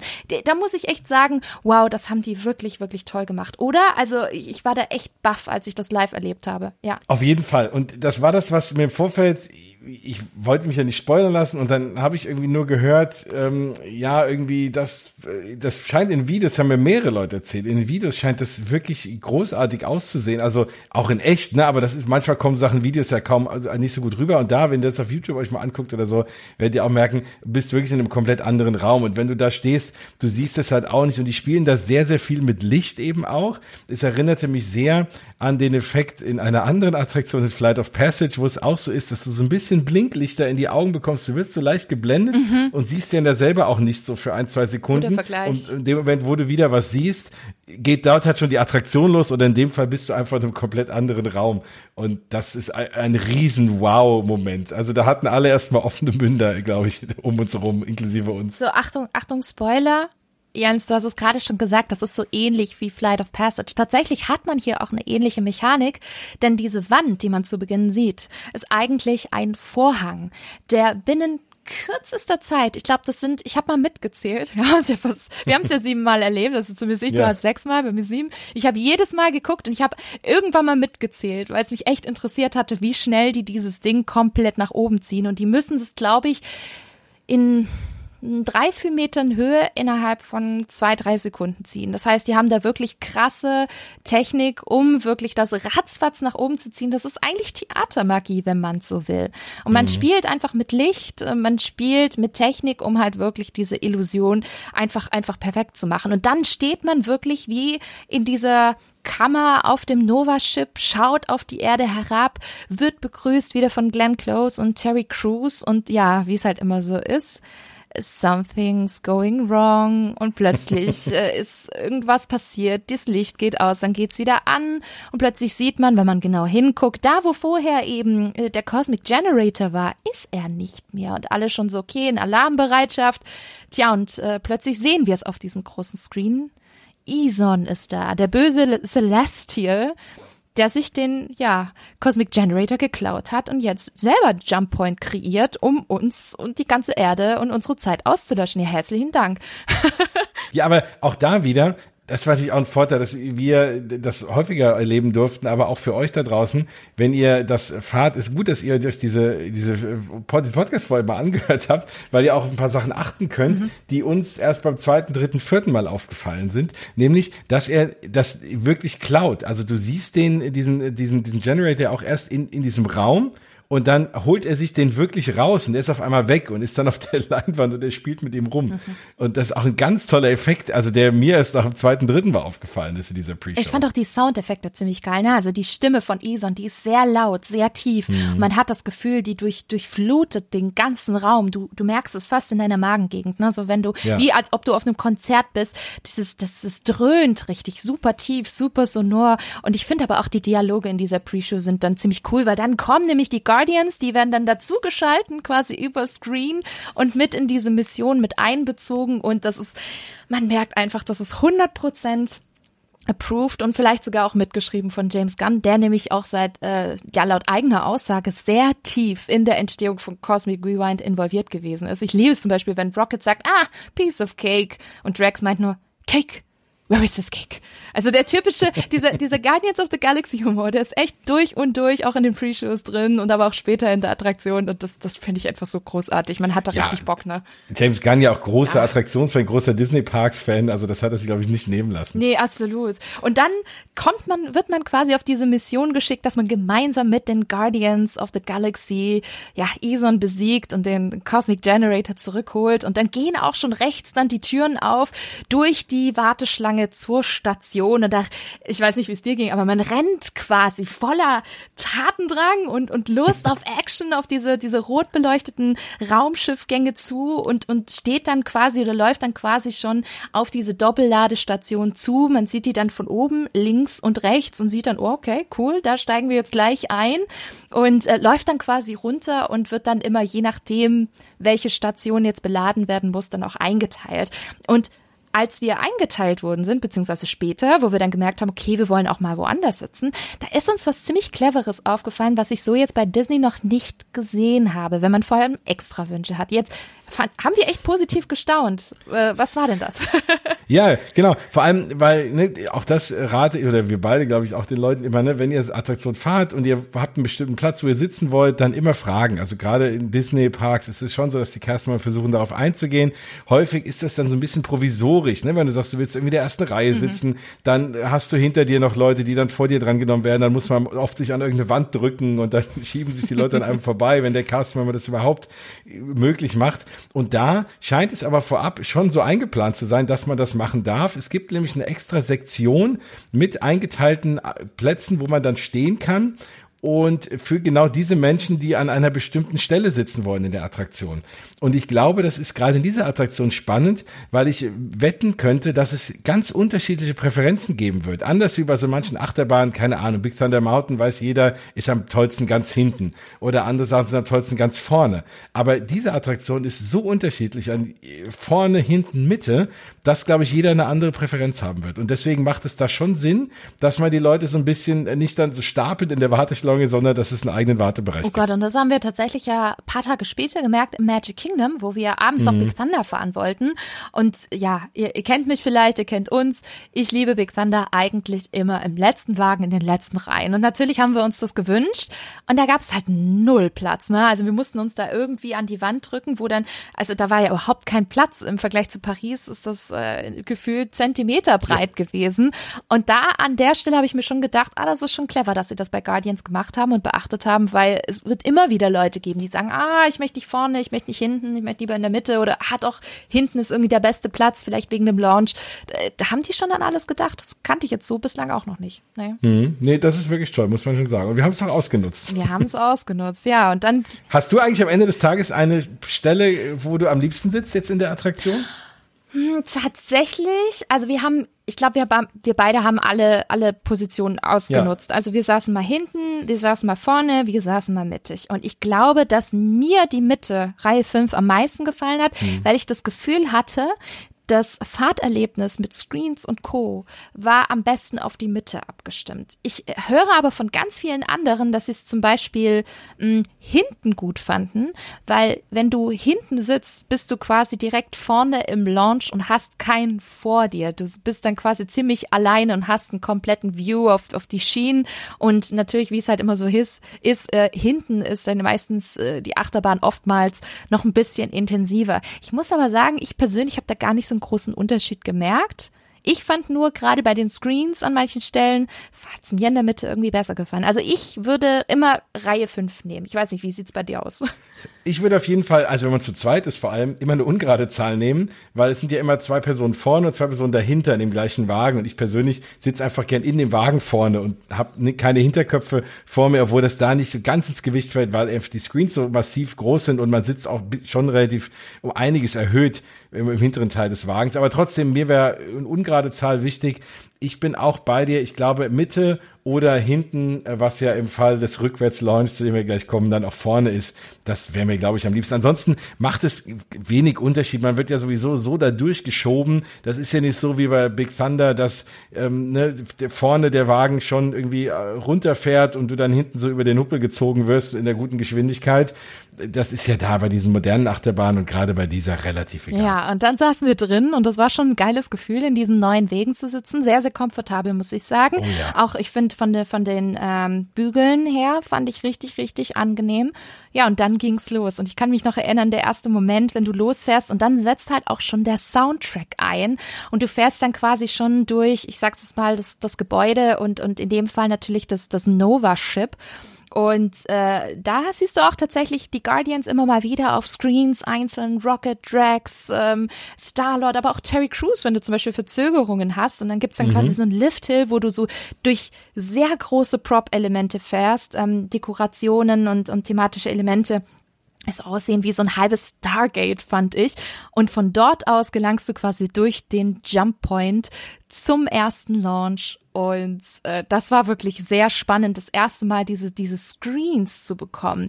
Und ja, wir haben hier nicht irgendeine Achterbahn, sondern einen sogenannten Omni-Coaster, also Omni, Omni. Wenn ihr Disney Parks Nerds seid, dann kommt ihr vielleicht hier ins Grübeln. So habe ich das nicht irgendwo schon mal gehört. Ja, das kommt von Omnimover, das Fahrsystem, was zum Beispiel auch bei Haunted Mansion eingesetzt wird, hier in Paris bei Phantom Manor und so, wo sich die Gondeln zur jeweiligen Showszene drehen und den Gästen eigentlich nur das zeigen, was sie sehen sollten.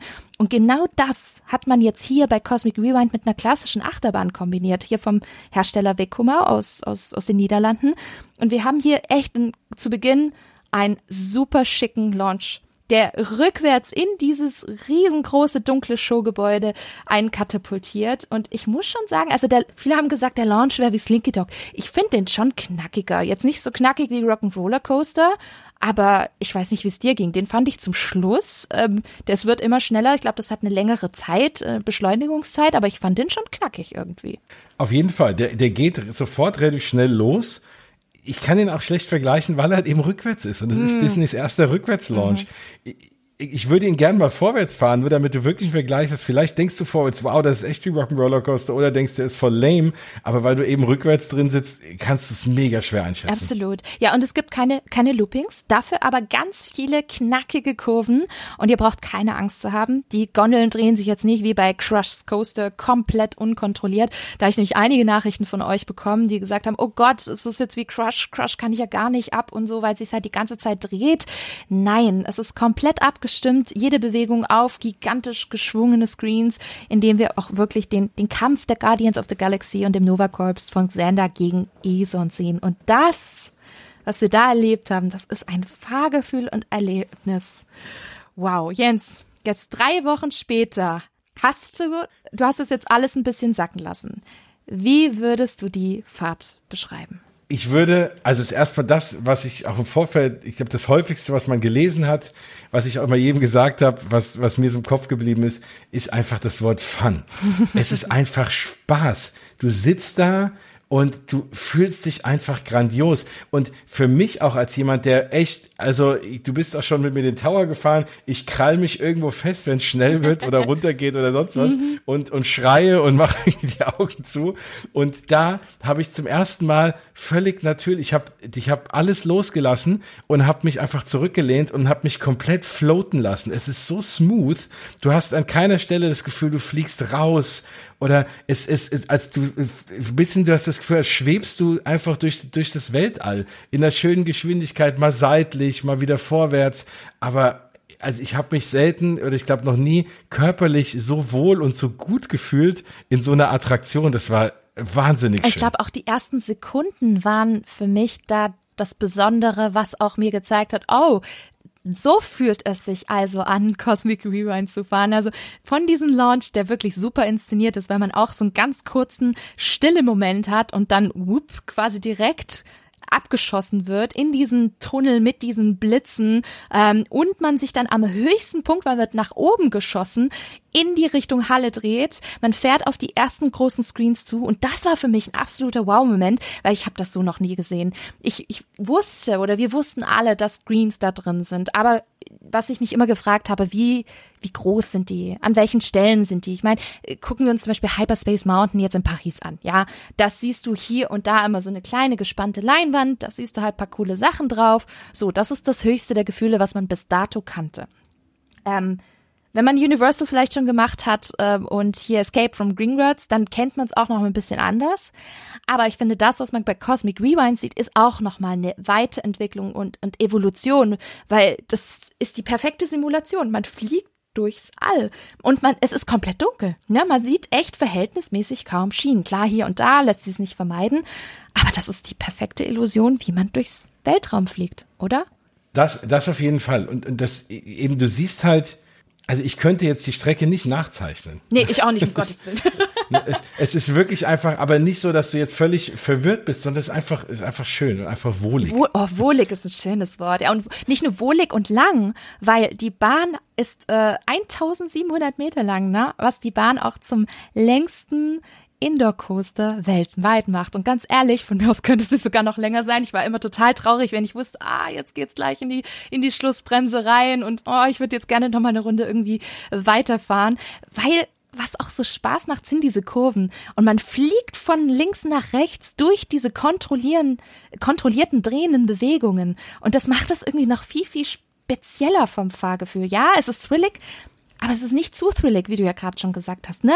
Es mhm. ist intensiver jetzt zum Beispiel als die amerikanischen Space Mountain Versionen, aber nicht so thrillig wie die Pariser Variante, die, wenn du die an manchen Tagen fährst, vielleicht da einfach ziemlich platt dann rauskommst. Also ich mittlerweile. Und es ist einfach so, als ob man keine Ahnung, Space Mountain mit Rock'n'Roller Coaster und Crush Coaster verheiratet hat, nur eben ohne diese ganzen unkontrollierten äh, Drehungen und Mädels und Leute mit langen Haaren nehmt unbedingt ein Haargummi mit. Äh, das werdet ihr stellenweise brauchen, wenn der ganze Fahrtwind euch so durchwuschelt. Es ist mir mehrmals so gegangen. Ich habe danach echt eine Frisur gehabt. Ähm, ja, und das, das macht es so besonders. Dieser Fahrtwind, das habe ich jedes Mal gedacht, so wow, ist das schnell. Wow, und, mhm. und auch diese Geschwindigkeit. Die Bahn hält die Geschwindigkeit gefühlt von Anfang bis Ende. Und ja. das liebe ich bei Achterbahn. Das ist richtig, richtig toll. Tolles Gefühl. Nee, also selbst, selbst die Breakpoints sind nicht wirklich langsam. Nee. Also, und die Breakpoints nicht, weil du auch in dem Moment abgelenkt bist, weil du guckst dann irgendwo hin und hast dann wieder was zu sehen, wo sich ja auch Dinge bewegen und du auch wieder einen Sinn von Geschwindigkeit irgendwie hast und das gar nicht so wahrnimmst, dass du halt zwischendurch auch mal kurz wieder abgebremst Und das wirst, komplett ja. butterweich, ne? Kein Rütteln, ja. kein Ruckeln, wie man es vielleicht wirklich. von manchen Bahnen kennt.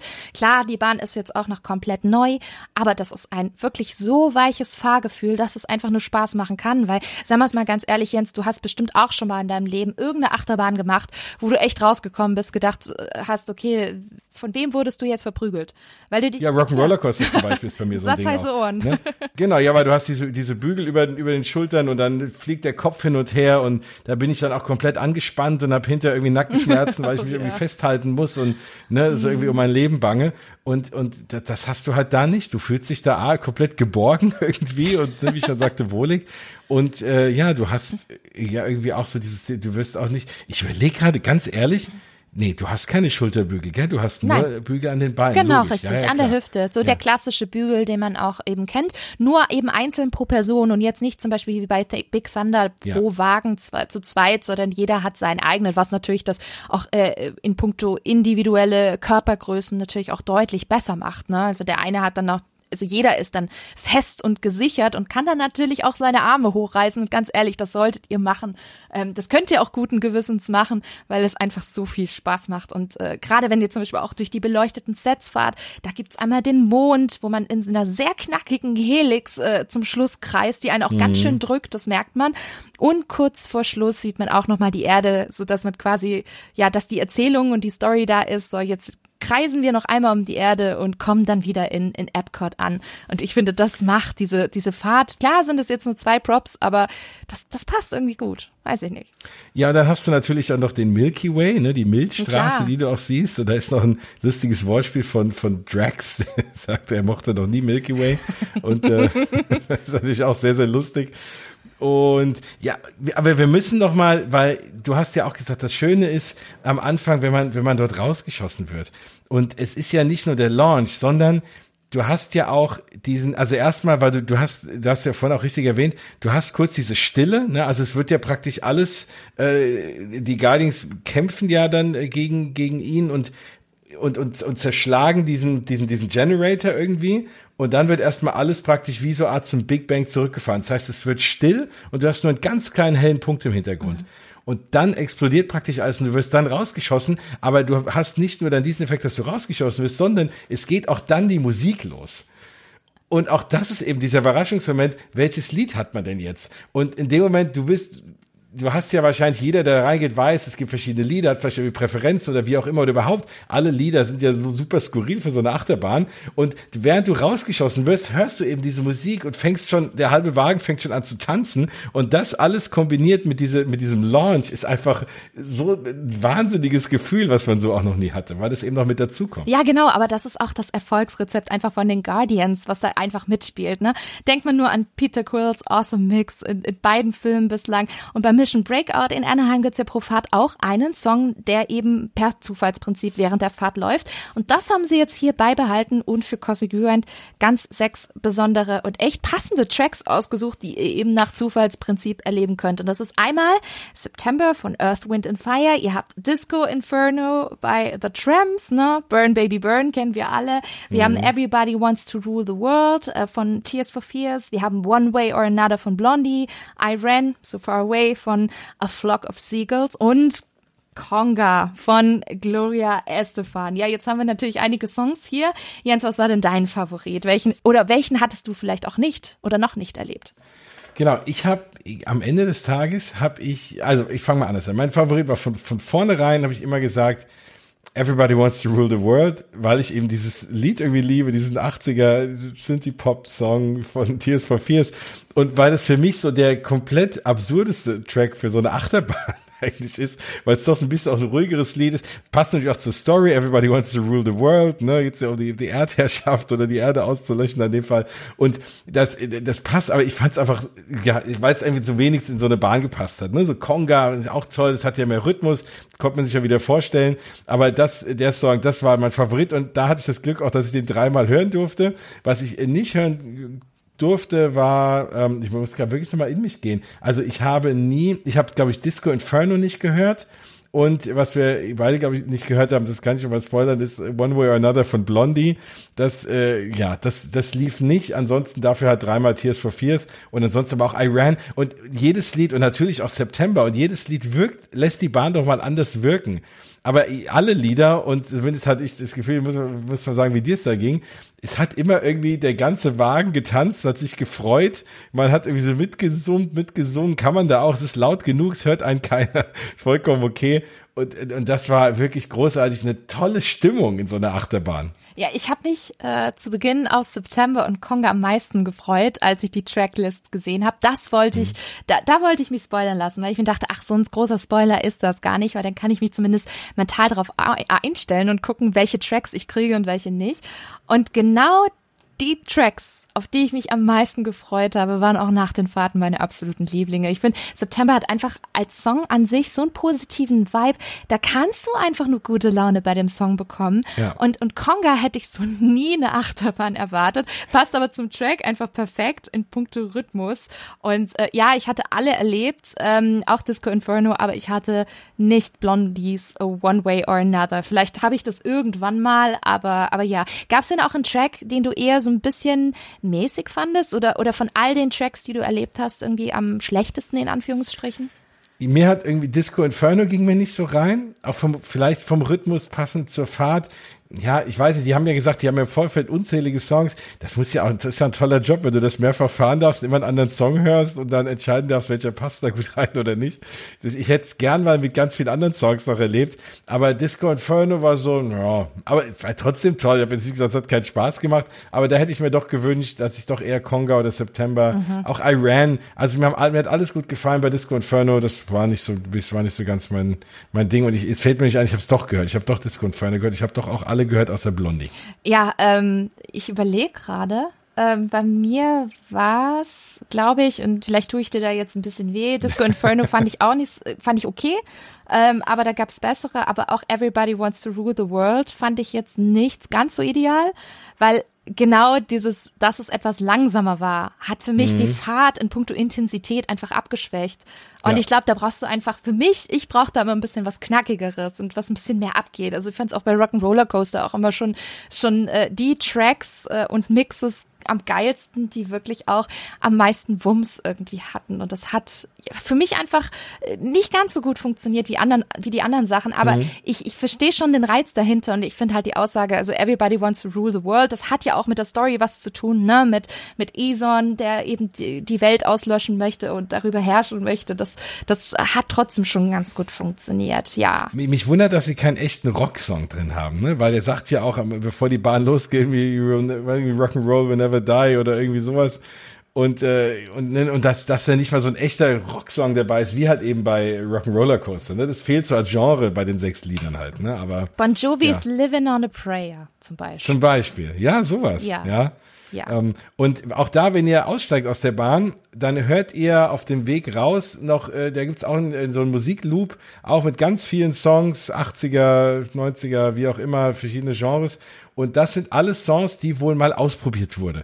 Und das fand ich auch ganz spannend, weil man hat dann beim Rausgehen, ging dir wahrscheinlich ähnlich, hat man sich dann immer gedacht, oh, der, der Song wäre irgendwie auch cool gewesen. Ne? Aber du kannst natürlich keine 30 verschiedenen Songs da haben. Das macht ja irgendwie auch keinen Sinn. Ja, genau. Aber bevor wir quasi in dieses äh, Zone kommen, wo die Musik gespielt wird, kommen wir quasi noch in die Schlussbremse. Ja. Und da fährt man in den Ausstiegsbereich und man sieht davor die Guardians auf einem Hologrammscreen. Die bedanken sich bei dir und das sind auch immer unterschiedlich wechselnde Szenen mit ebenfalls echt guten Sprüchen, wo zum Beispiel Drax in Frage stellt, dass wir als Gäste überhaupt Helden sind mit den Klamotten, was halt auch wirklich richtig geil ist, weil, äh, naja, Freizeitpark-Klamotten, gerade in Walt Disney World, äh, nimmt es ganz schön auf die Schippe, äh, die halt eher so ein bisschen locker leger ist, nur mit XL-Shirts und irgendwelchen Radlerhosen und so. Und, also ich musste da auf jeden Fall richtig, richtig dicke lachen. Und dann steigst du aus und dann kommt quasi dieser Music Loop, der ja drei Stunden lang ist. Und was habe ich da gehört? Zum Beispiel auch Aha, äh, Take on Me oder eben halt ja. Dolly Parton 9 to 5. Das ist super spannend. Also vielleicht irgendwie so als, als Mission, vielleicht haut man sich dann mal diese Songs mit den Earpods in die Ohren und fährt den Bahn mal mit diesen Beat-Tracks. Wäre bestimmt auch eine Wobei, gute Variation. Weil ich da sorge, dass sie rausfallen. Aber, aber ich bin, ich bin bei dir und ich habe auch schon von Leuten gehört, die ihnen auch sagen, oh, das und das Lied müsst ihr mal ausprobieren. Auch irgendein Michael Jackson-Song war dabei und so. Ähm, ein bisschen Disco-mäßiger auch. Aber gerade auch Take on Me kann ich mir auch sehr gut vorstellen. Und da gibt's wohl Leute, die schon verschiedene Songs dann einfach wirklich auch ausprobiert haben mit Kopfhörern, ja. Absolut. Ja, ähm, wir, wir reden ja von der Musik und wie wird denn die übertragen? Tatsächlich mit Lautsprechern in dem Achterbahn Wagen. Wie soll es auch anders sein? Man kennt das auch schon so ein bisschen bei Rock'n'Roller Coaster. Und da muss ich echt sagen, das fand ich auch qualitativ richtig toll, weil ja. das hat man gar nicht wirklich großartig gemerkt. Und über diese Boxen hört man nicht nur den Sound, sondern während der Fahrt sprechen auch eben die Guardians of the Galaxy immer wieder mit dir. Und da sind so witzige Sprüche dabei, wenn zum Beispiel der Kampf gegen Eson natürlich gewonnen wurde, dann sagt Gamora, äh, Gamora alias Zoe Saldana sowas wie Let's return to Appcode. Und Peter Quill Quill, der ja großer Epcot-Fan ist, antwortet dann mega genervt, it's Epcot. Und das ist einfach so lustig gemacht und also wirklich auch soundtechnisch in puncto Musik und Dialoge wirklich schon ein kleines Gesamtkunstwerk, würde ich sagen. Ja, wo ich mehr, wo ich jedes Mal lachen musste, das ist wo dann irgendwie, ich weiß gar nicht, wer es sagt, als sie, als sie den dann mitten in dem Kampf sagt irgendwie einer, it's about time. Äh, und äh, dann sagt irgendwie Drax, of course it's about time. Have you not been paying ja, attention? so gut. Ähm, also das ist irgendwie, so und es ist natürlich schwer zu übersetzen, aber es ist about time, es ist jetzt endlich soweit. Und aber wörtlich übersetzt heißt, es geht um die Zeit. Und er sagt, ja, natürlich geht es um die Zeit. Hast du nicht aufgepasst, weil sie ja, weil, weil die durch die Zeit springen. Und äh, es ist so ein lustiger Spruch. Du bist so mitten in der Bahn und du sitzt so in der Achterbahn und bist die Hälfte der Zeit am Tanzen, dann lachst du dich auf einmal wieder kaputt, während du da so durchgewizzt wirst, ist einfach so dieses, dieses, diese Gefühlsveränderung großartig. Absolut. Ja, wir haben es gerade schon gehabt von den Dialogen und den lustigen Lines und so. Und da verstecken sich auch kleine, viele Easter Eggs. Wir haben es am Anfang schon, schon angesprochen. Man sieht es auch in der Warteschlange. Und Jens, es gibt einen, den habe ich so dermaßen verpasst in der Attraktion, ich weil ich auf alles geachtet habe, nur nicht darauf. Hast du den mitbekommen? Ich glaube auch nee, gar nicht, nicht, ne? Und gar nicht. Ich kann spoilern, den hast du mir vorhin, bevor wir aufgenommen haben, erzählt und ich so, oh nein. Ja, und zwar kurz vor dem Launch, wenn man zum ersten Screen fährt. Da hört Star-Lord laute Rockmusik, über die sich der Bösewicht Eson lautstark beschwert. Und das ist doch tatsächlich die Rockversion vom Titelsong von Universe of Energy, der Attraktion, die vorher an diesem Ort stand, wo jetzt Cosmic Rewind steht. Das ist ein mega gutes Easter Egg. Das habe ich bei der Fahrt echt nicht gehört. Ne, man achtet auf so viel, aber nicht ja. auf das, ne? Was für eine Hommage, ne? Also Super. Ja, und ich habe es danach erst in den On-Ride-Videos gehört und gesehen. Da dachte ich mir, nein, das ist nicht euer Ernst. Also war und dann fällt es einem voll auf. Voll. Und jetzt, oh, Warum? wie konnte ich das? Genau. Aber auch das zeigt dir wieder, ne? Du hast, da gibt so viel zu sehen und du hast so eine, so ein Overflow irgendwie an Sachen, dass du es halt gar nicht alles mitkriegst beim ersten Mal. Absolut. Also zum Beispiel auch in der Warteschlange. Da sieht man dann mal auf diesen Screens Walt Disney, wie er über Epcot spricht. Dieses berühmte Preview-Video von 1966, wo dann auch Vergleiche mit Xander gezogen werden. Ne? also dass Xander auch quasi eine Planstadt beziehungsweise ein Projekt sei wie Walt Disneys Vision von, von Epcot. Und was mir auch nicht aufgefallen ist, aber ganz ehrlich, wem fällt das schon auf? Das ist wirklich krass versteckt. In der Nähe vom Einstiegsbereich gibt es zwei Rohre. Und das eine Rohr heißt ILN, E gleich MC und ALX Dino, was natürlich eine Anspielung ist auf Ellen DeGeneres und Alex Trebek, die ja quasi durch die vorherige Attraktion Universe of Energy geführt haben. Richtig, richtig gut. Cool. Und man sieht auch das Logo von Universe of Energy in der Warteschlange äh, auf vielen, vielen Bildern. Ist mir auch nicht aufgefallen, weil mhm. du bist da, genau das war in diesem Part, wo du super schnell durchgerannt bist, weil du einfach nochmal fahren wolltest und so völlig weiß ich nicht, pumpt warst, dass du es nochmal fahren konntest. Und auch da ist mega viel versteckt. Und es gibt auch den Part kurz vor dem Launch, in dem wir dann einige Dialoge von den Guardians haben. Manchmal sind die auch länger, wenn es Stau gibt. Jens, das haben wir ja auch dort mitbekommen. Relativ clever gemacht. Das ist so ein bisschen wie bei Ratatouille im allerletzten Raum, wenn dann quasi die Ratte an dem Korken, an dem Champagnerkorken zieht und der kommt nicht raus. Und der wird, äh, diese, dieses äh, Video wird dann quasi künstlich verlängert, weil man merkt, okay, draußen ist Stau. Man braucht noch ein bisschen. Und genau dasselbe machen sie in der Szene auch. Und es gibt tatsächlich da einen Part, da fragt Drax, was that the Ding Dang? Quasi als Anspielung auf Allens Bezeichnung für The Big Bang. Und äh, die Szene fand ich echt allein schon aus den Gründen super clever, weil man die halt immer künstlich verlängert hat. So angenommen, mhm. es dauert mal länger, ist es nicht schwarz und man hockt da rum und denkt sich, oh Gott, jetzt werde ich evakuiert, jetzt ist irgendwie die Attraktion down, sondern die haben das wirklich clever gemacht, dass die Attraktion einfach an der Stelle vielleicht ein bisschen länger dauert. Finde ich gut. Hat man früher, glaube ich, so nie beachtet, weil, als man diese Rides und Attraktionen, Achterbahn konzipiert hat, ne? Nee, kenne ich bislang auch nur wirklich in Perfektion in Flight of Passage und in der Pre-Show, oh, ja. dass du das da auch hast, mhm. dass du da gar nicht merkst, dass irgendwas nicht funktioniert, sondern dass einfach das Video, dann kommt irgendwie der Satzvideo, es geht immer weiter. Und das haben sie schon auch wirklich toll gemacht. Und wir hatten einmal das Einzige, was ein bisschen komisch fand, wenn du dann so drin stehst, dieser anderen, äh, dieser anderen Punkt kurz bevor der Launch kam, hatten wir es auch mal, dass es sich ein bisschen gestaut hat und dieser kleine Punkt war einfach eine ganze Weile da. Man hat einfach ein paar Sekunden da gesessen und es ist nichts passiert. Und dann auf einmal wird man rausgeschossen. Das fand ich ein bisschen unangenehm, weil wenn du da sitzt und denkst, okay, wann geht's jetzt los? Auf einmal schießt du da rückwärts raus. Aber das war auch okay. Es war jetzt nicht schlimm. Ich dachte, okay, wenn ich jetzt fünf Minuten sitze und werde dann auf einmal da rausgejagt, dann äh, hätte ich es ein bisschen komisch gefunden. Nein, aber das, auch das wird irgendwie auch ganz gut überspielt. Das kriegen die super hin. Absolut. Und, und in der Attraktion, so als letztes Easter Egg, ähm, steht auch ganz, ganz viel auf äh, Xandarisch, glaube ich, vielleicht auf Deutsch, in Xandarian. Und das könnt ihr tatsächlich dekodieren. Und da findet ihr auch ganz, ganz viele coole Easter Eggs. Zum Beispiel steht im Screen in der einen Pre-Show unten ähm, übersetzt, äh, It's gonna be great. Und gonna ist geschrieben mit G-U-N-N-A. Das ist natürlich eine ganz, ganz klare Verewigung und Anspielung auf James Gunn, den Regisseur und, und ja, Creator, wenn man so will, der der Guardians of the Galaxy Filmreihe ist. Also das war wirklich, wirklich klasse. Aber mein absolutes Lieblings, ich will nicht sagen Easter Egg, aber super Gag übrigens ähm, in diesem Hologramm, bevor man aussteigt. Oder beziehungsweise nein, das ist nicht das Hologramm. Jetzt fällt es mir gerade ein, Jens. Das ist mir im Vorfeld sogar erklärt. Das ist im Tunnel gewesen. In hm. dem sagt nämlich Star-Lord, Epcot steht steht für Every Person Comes Out Tired. Ich glaube, nie war eine Attraktion ehrlicher Disney. Da ist so viel Wahres dran. Und wir können es bestätigen nach dem Tag oh, ja, auch. Ja. Wir waren echt durch, zufrieden, aber, aber durch. Ja, jetzt, jetzt konnten wir euch so viele Details mitgeben.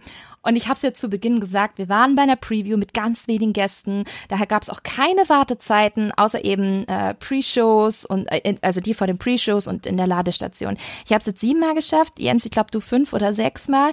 Und wir hätten es eigentlich auch schon häufiger machen können, aber ich habe gemerkt, nach Fahrt Nummer sieben hatte ich ein flaues Gefühl im Magen, der mir dann gesagt hat, so Bianca, jetzt ist aber auch mal gut. Und da kommen wir zu dem Punkt, der nicht ganz unwichtig ist, wenn ihr ein paar Einschränkungen bei Fahrattraktionen habt. Also generell ist ja Cosmic Rewind eher ein Coaster, ein Coaster für die ganze Familie. Ne? Kinder müssen mindestens 1,7 Meter groß sein. Das ist kleiner als Expedition Everest, der liegt nämlich bei 1,12 Meter, ist aber auch etwas größer als zum Beispiel Test Track, der liegt bei 1,2 Meter. Und der Thrill- und Intensitätsgrad, das in meinen Augen, weiß ich nicht, wie es dir geht, Jens, echt perfekt, ne? Also wenn ihr die klassischen Versionen von Space Mountain fahren könnt, abgesehen den jetzt in Paris, sondern ich meine jetzt die in den USA oder auch in Tokio und Hongkong, dann könnt ihr easy eigentlich auch Cosmic Rewind fahren, ne? Also Jens, du hast ja zum Beispiel auch, du magst jetzt nicht den härtesten und größten Thrill, aber für dich war es eigentlich auch total angenehm, oder? Auf jeden Fall. Also es war wirklich, es war genau, genau richtig. Also es war nicht zu viel, nicht zu wenig. Bis dato war ich schon meine Lieblingsachterbahn Expedition Everest.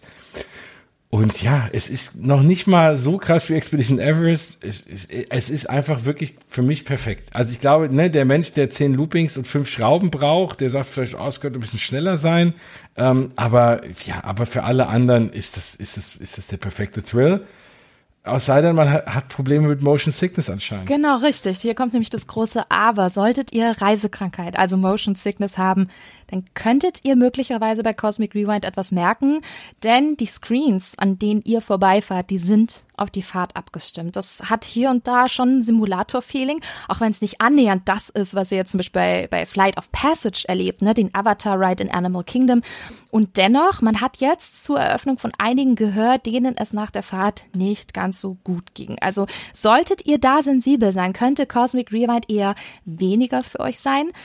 Solltet ihr hier und da mal nur so paar Probleme haben, dann probiert's doch mit Reisetabletten oder Ingwer-Tabletten. Grüße gehen raus an meine Freundin Nadine. Die hat nämlich Motion Sickness und hat trotzdem zweimal Flight of Passage ohne Beeinträchtigung fahren können dank diesen Ingwer-Tabletten. Also das ist schon äh, ein Wunder der Pharmaindustrie, dass sowas überhaupt geht. Ich selber habe keine Motion Sickness und kann es jetzt nicht damit vergleichen, aber ihr ging es danach gut. Also ich muss sagen, das einzige Mal, dass ich wirklich Motion Sickness hatte oder wo ich es ab und zu mal habe, ist in der Tat in Star Tours, auch selten. Aber da kann es schon mal passieren, was ja so ein reiner Simulator ist ähm, aber deswegen kann ich da vielleicht nicht so mitreden. Ich habe es nicht so stark, ne? Aber deswegen, das, äh, wenn wenn ihr es habt, ganz, bin ich ganz bei dir. Ich habe früher auch mal eine Zeit lang auch immer mal Reisetabletten genommen und dann habe ich da zumindest keine Probleme. Absolut. Genau, deswegen Reisetabletten oder Ingwertabletten. Ich glaube, dann werdet ihr auch Cosmic Rewind fahren können und das wollt ihr auf alle Fälle erleben, glaubt mir. Jetzt haben wir so viel gelobt. Jens, ähm, gibt es auch Punkte, wo du sagst, Mensch, das muss ich jetzt aber mal an Cosmic Rewind noch richtig kritisieren zum Schluss? es ist irgendwie blöd und dann heißt es wieder, ach, ist immer so voll des Lobes, aber mir ist wirklich, also ich müsste wirklich lange überlegen. Äh, mir, mir fällt wirklich nichts ein. Die, die Musik stimmt, die, die Story stimmt. Ähm, nee, also ich bin, klar, es könnte noch ein bisschen länger sein. Ähm, ich habe hier und da mal Punkte gehabt, wo ich, ja, aber das ist auch wirklich Kleinigkeiten. Also du, du, du fährst eine ganze Weile auch, ja, es ist ja nicht immer ein Screen vor der, hast du nicht immer ein Screen vor der Nase, nur halt bei so manchen Punkten. Ansonsten fährst du halt zwischen, naja, also fährst du durch, einen, durch einen dunklen Raum und da sind, ich sag's jetzt mal böse, irgendwie Lichterketten an den, an den Streben halt festgemacht und du siehst halt so, ne, wie willst du durch die Sterne fliegen. Da habe ich manchmal schon gesehen, hast du schon ein bisschen sehr gesehen, dass das halt Streben sind mit Lichterketten dran. Ne? Aber das ist auch wirklich auf hohem Niveau gemeckert. Also meine Güte, was sollen sie denn sonst noch machen? Also bei mir, ich habe tatsächlich einen Minuspunkt und bei mir ist es der Fakt, dass es keine Animatronics gibt. Ne? Das hat man ja ein bisschen ja. spekuliert für die Pre-Show. Man hat es auch in den Artworks gesehen gesehen, da hast du Groot gesehen und Rocket und wer zum Beispiel mal Mission Breakout in Anaheim gefahren ist, kennt aus der Pre-Show den Rocket Animatronic, der für mich einer der coolsten Animatronics ist, den Disney je kreiert hat. Wirklich, ich liebe den. Jedes Mal, wenn ich in diesem Raum bin, denke ich mir, ich nehme ihn heute mit. Ich schleife mich da rein und nehme ihn mit nach Hause, weil er auch allein schon so zuckersüß ist, der kleine Waschbär, auch wenn er es nicht hören möchte, dass er ein Waschbär ist, aber er ist einer. Ähm, aber das hat mich so ein bisschen die haben das toll gemacht, ohne Frage. Aber ich finde es sehr schade, dass sie genau mhm. da eben diesen, diesen Budget-Cut gemacht haben und genau diese Animatronics leider nicht gebracht hätten. Auch sie hätten es vielleicht auch zum Lift Hill bringen können, da wo man die Screens gesehen hat, oder vielleicht auch zum Schluss irgendwie. Da bin ich dann doch immer jemand, ich mag dann auch sehr viele physische Sachen und eben nicht, nicht nur Screens. Aber ganz ehrlich, das ist echt meckern auf hohem Niveau. Ja, vielleicht hätte man noch mehr Bögen machen können, wie zu Beginn, ne, diese Stargate-ähnlichen Dinge, aber das, ja, es ist trotzdem gut. Und ich, ich könnte mir auch vorstellen, dass viele sagen, Mensch, das ist ja nur ein neues Space Mountain, ne? Also im Grunde haben sie ja auch recht, ne? Das ist ja eigentlich genau diese Weiterentwicklung. Aber das in so einer besonderen Form, wie man es halt aufgrund dieser Achterbahntechnologie und diesem Zusammenspiel mit den Screens und der Musik so auch noch nie erlebt hat. Ja, da gibt's vielleicht Potenzial nach oben hier und da, aber ganz ehrlich, das ist auch so großartig, wirklich. Also ich, ich, ich glaube, man müsste minimale Abstriche machen und, und das Negative, was wir jetzt gerade gesagt haben, Jens, das ist, das ist wirklich auf, auf höchstem Niveau. Meckern auf hohem Niveau. Was gibt's denn? Hast du sonst ein so Sachen, wo du sagst, also du verfolgst jetzt ein bisschen auch so die Community noch ein bisschen mehr als ich. Gibt's Sachen, wo viele Leute auch drüber meckern? Also ich wüsste jetzt, mir würde wirklich nicht viel. Na, genau das, genau das mit Space okay. Mountain, das mhm. habe ich jetzt schon ein paar Mal gelesen gehabt. Ach, so, so viel Neues bringt das nicht. Finde ich schon. Ne? Auch gerade in puncto Fahrgefühl und Technologie, ja. dass es jetzt plötzlich kontrolliert sich drehen kann und dieses Fahrgefühl Gefühl dadurch auch super sanft und angenehm macht. Also gerne, gerne äh, äh, mehr davon. Und ich glaube, ihr wollt wahrscheinlich jetzt auch mehr davon. Ich äh, könnte mir gut vorstellen, dass ihr jetzt Lust drauf bekommen habt. Ich hoffe es. Ähm, ja, Cosmic Rewind hat jetzt frisch aufgemacht ist super heiß begehrt. Und da werdet ihr euch wahrscheinlich fragen, oh Gott, wie, wie, kann ich das überhaupt fahren, wenn ich mal in Orlando bin? Und tatsächlich ist das ja nicht ganz so einfach, denn es mhm. gibt derzeit keine klassische Warteschlange, in der ihr euch jetzt einfach mal drei, vier Stunden anstellt, wie, wie bei dir, Jens, bei, bei Rise of the Resistance. Wobei da ja. gab es ja auch noch Boarding Groups am ersten Tag, genau. ne? Und hier gibt es jetzt sozusagen die Virtual Queue. Hier könnt euch, hier könnt ihr euch jeden Morgen um 7 Uhr in dieser virtuellen Warteschlange anstellen über die My Disney Experience App. Aber seid auf der Hut. Diese Slots sind, haltet euch fest, innerhalb von weniger Sekunden komplett weg. Also ich glaube, am Tag eins waren die Virtual Queue Tickets nach zwei Sekunden komplett weg. Nach zwei. Und ja, also jeder, der Genie Plus zum Beispiel mal genutzt hat und auch immer um 7 Uhr dabei ist, um sich mal eine Lightning Lane oder so zu holen, der weiß, dass es eigentlich nicht so lange dauert. Also das ist schnell weg, aber nicht nach zwei Sekunden. Nee. Niemals, niemals. Also deswegen seid auf der Hut und wenn ihr das nutzen wollt, die Virtual Queue direkt um sieben ist versuchen. Ansonsten um 13 Uhr kommen nochmal neue Plätze in die App, aber auch die sind ratzfatz weg. Es ist völlig verrückt. Ich glaube, da sieht man, wie gigantisch einfach die Nachfrage ist. Und zweite Möglichkeit, Habt ihr ein Disney Hotel? Dann bucht euch eine Individual Lightning Lane. Das ist quasi der bezahlte Fastpass jetzt. Den könnt ihr ebenfalls immer um 7 und um 13 Uhr über die App buchen. Sind vielleicht nicht in zwei Sekunden weg, aber ebenfalls weg wie warme Semmeln, wenn ihr nicht um Punkt 7 die App aktualisiert. Ne? Also das ist ja auch ein wichtiges Ding, was ich jetzt dort gemerkt habe, als ich das erste Mal Genie Plus und auch die App genutzt habe. Man muss immer rechtzeitig da sein, kurz vorher und dann immer aktualisieren und, und runterziehen und, und hoffen, dass man halt einen mhm. Slot bekommt. Ne? Und das ähm, so ein bisschen Gemeine ist halt eben auch, das Ganze ist ja auch gepaart oder beziehungsweise es ist, ist ein bisschen gemein, dass man 13 Uhr nimmt für das für die, die, die zweite Runde an, an Lightning Lane Slots, weil du nämlich, beziehungsweise auch an, an Boarding Groups vor allem, weil die Boarding Groups kannst du wirklich auch nur buchen für diesen Park, wenn du auch, wenn du auch in Epcot warst schon mal an dem Tag. Ähm, so, beziehungsweise wenn du auch Epcot reserviert hast für den Tag, habe hab ich jetzt gehört. Ne? Das mhm. ist, und das Problem ist ja, ähm, du brauchst eine Reservierung für Epcot, wenn du, du musst ja im Vorfeld, bevor du nach Walt Disney World fährst oder bevor du reingehst, du musst ja immer für die jeweiligen Tage die Parks buchen. Und du kannst auch Park hoppen, aber Park hoppen geht erst ab 14 Uhr. Hm. Das heißt, wenn du Epcot nicht reserviert hast für den Tag, bringt dir auch Park, Parkhopping nichts, hm. weil du dann um 13 Uhr irgendwie auch mal in Epcot gewesen sein müsstest und um halt diese, diese zweite Charge zu buchen. Das heißt, dir bleibt nur der Bezahl Lightning Lane, wenn du nicht Epcot reserviert hast. Und was ich jetzt Leuten immer sage, wenn sie jetzt ein paar Tage in Disney World sind, was wir immer sagen, ja, mindestens mal einen Tag pro Park, idealerweise, dann würde ich Epcot möglichst an den Anfang stellen, weil wenn du jetzt ne, dann keinen kriegst und du hast die nächsten Tage oder, oder es ist dein letzter Tag, dann fährst du es einfach gar nicht und fährst dann wieder heim und hast es nie erlebt. Und so hast du immer noch die Chance, vielleicht an einem anderen Tag nochmal die Epcot morgens reinzubuchen äh, um es halt eben nochmal zu probieren. Oder du gehst halt auf die Bezahl-Lightning Lanes, die sind aber auch relativ schnell weg. Und, und immer ganz früh versuchen, da das zu fahren. Auf jeden Fall. Also ich glaube, man hat auf jeden Fall Vorteile, wenn man mehrere Tage Epcot natürlich irgendwie einplant in die Planung. Am besten auf jeden Fall mindestens einen halben Tag irgendwie vormittags und es da irgendwie versucht. Und wenn ihr euch jetzt fragt, ja, wie viel kostet denn jetzt der Spaß? Würde ich so jetzt auch nicht machen. Ich finde Disneyland Paris, diese Premier Access äh, Passive lohnt sich da nicht wirklich. Wenn ihr aber in Walt Disney World seid und das ist wirklich so ein vielleicht once in a lifetime Ding sogar, dann bucht es on top. Das kostet zwar bis zu 17 Dollar jetzt für Cosmic Rewind ist jetzt, jetzt tatsächlich der Toppreis. Es war sonst immer bei 15 das höchste. Cosmic Rewind ist jetzt 17, aber ganz ehrlich, äh, da mache ich eine Ausnahme, weil wenn ich einmal dort bin, dann will ich das auch unbedingt machen. Und das werde ich auch machen, glaube ich, wenn ich das nächste Mal dabei äh, wieder sein werde, weil dieses diese Bahn, die muss man fahren, wenn man in Walt Disney World ist, weil ich, ich weiß nicht, wie es dir geht, für mich ist es mindestens Top 3 der, der besten Attraktionen dort im kompletten Resort von allen vier Parks und das wollt ihr nicht verpassen. Deswegen, ich mache da eine Ausnahme und sage, okay, dann lege ich halt 17 Dollar drauf, wer weiß, wann ich das nächste Mal da bin, oder Jens? Also du sicherlich doch auch. Ich glaube, bei mir ist es wirklich, mir ist glaube ich, wirklich Platz eins jetzt gerade. Also wenn ich mir überlege, ne, ich würde, wenn ich mir jetzt gerade überlege, meine vorherige Nummer eins Rise to Resistance und das, wenn die jetzt nebeneinander stehen würden und ich könnte mir jetzt eins aussuchen, würde ich Cosmic Rewind fahren. Und das ist völlig untypisch für mich, weil es eine Achterbahn ist versus ein Dark Ride oder eine Themen Themenfahrt. Und es, weil es einfach so ein schönes Gefühl ist. Ich will das unbedingt nochmal erleben. Ich kann es gar nicht anders sagen. Ja, jetzt, jetzt sind wir schon quasi auch am Ende fast angelangt. Jetzt angenommen, du müsstest Cosmic Rewind mit drei, ja, drei Wörtern, sorry, ich bin gemein, beschreiben. Welche wären denn das?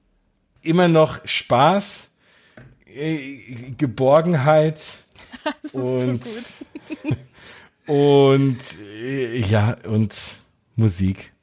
Spaß, Geborgenheit und Musik, das, das finde ich schön. Bei mir wären es, glaube ich, nicht von dieser Welt. Nein, das sind vier, das passt nicht.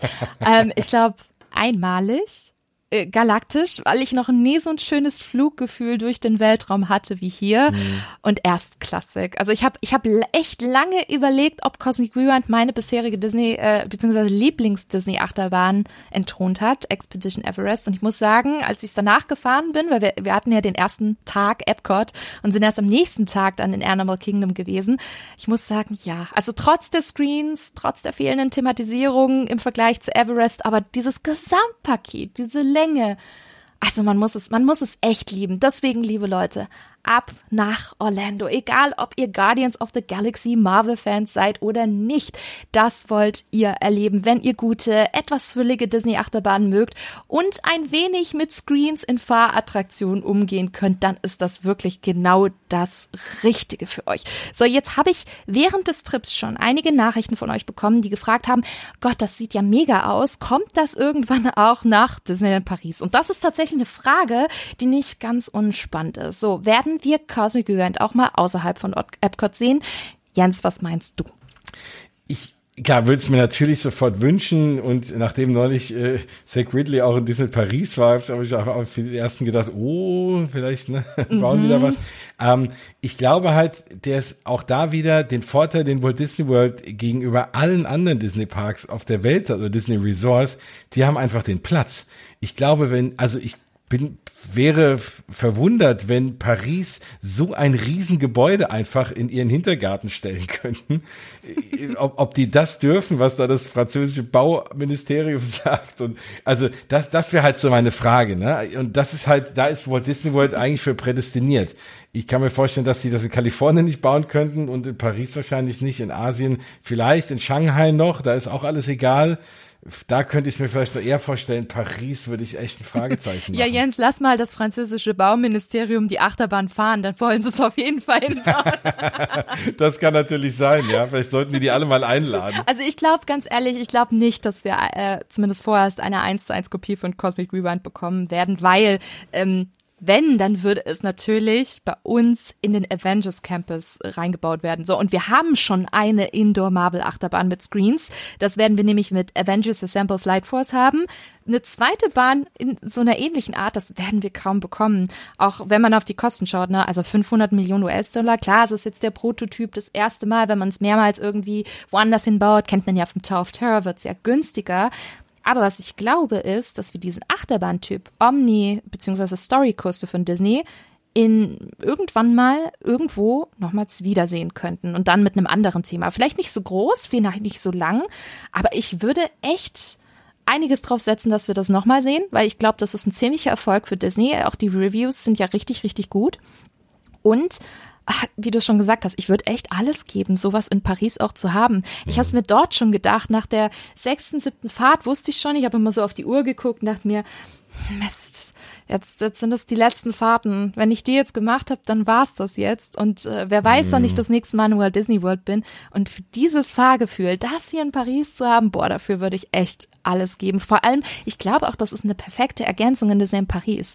Weil wir haben, wir haben einige Thrill-Achterbahnen, und wir haben dann Big Thunder Mountain, aber irgendwas dazwischen wäre echt nicht schlecht. Mhm. Und das wäre vielleicht dann echt so eine Omnikuste irgendwann.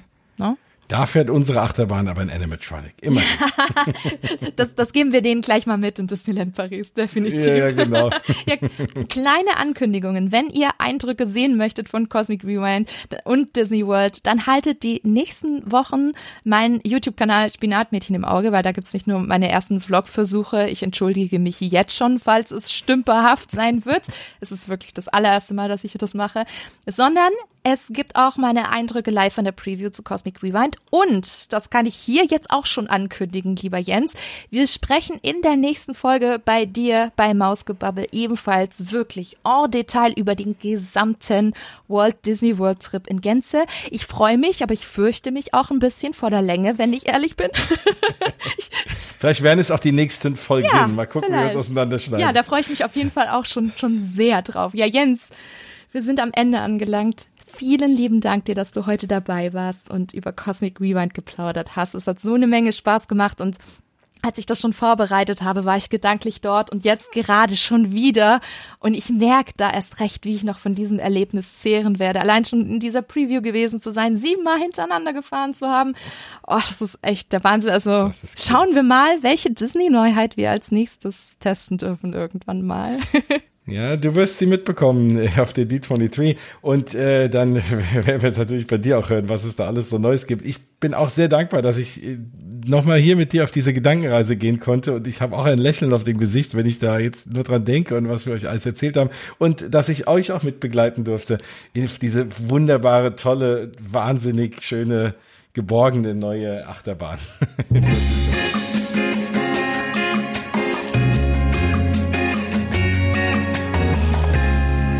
So, Frage an euch, beziehungsweise Fragen an euch.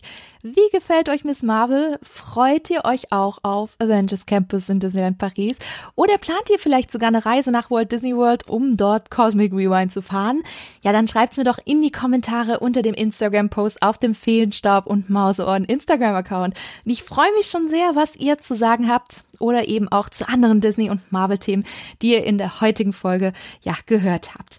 Das war's mit der heutigen Episode. Hat es euch gefallen? Dann lasst doch gerne eine Bewertung bei Apple Podcasts oder und Spotify da. Und wenn ihr mehr Disney News und Infos haben möchtet, findet ihr mich auch unter spinatmädchen.com, auf Social Media wie Instagram, Facebook, Twitter und YouTube ebenfalls unter Spinatmädchen und natürlich auch unter Feenstaub und Mauseohren. Ich freue mich sehr, wenn ihr das nächste Mal wieder einschaltet. Bis dahin, haltet die Mauseohren steif und bis bald!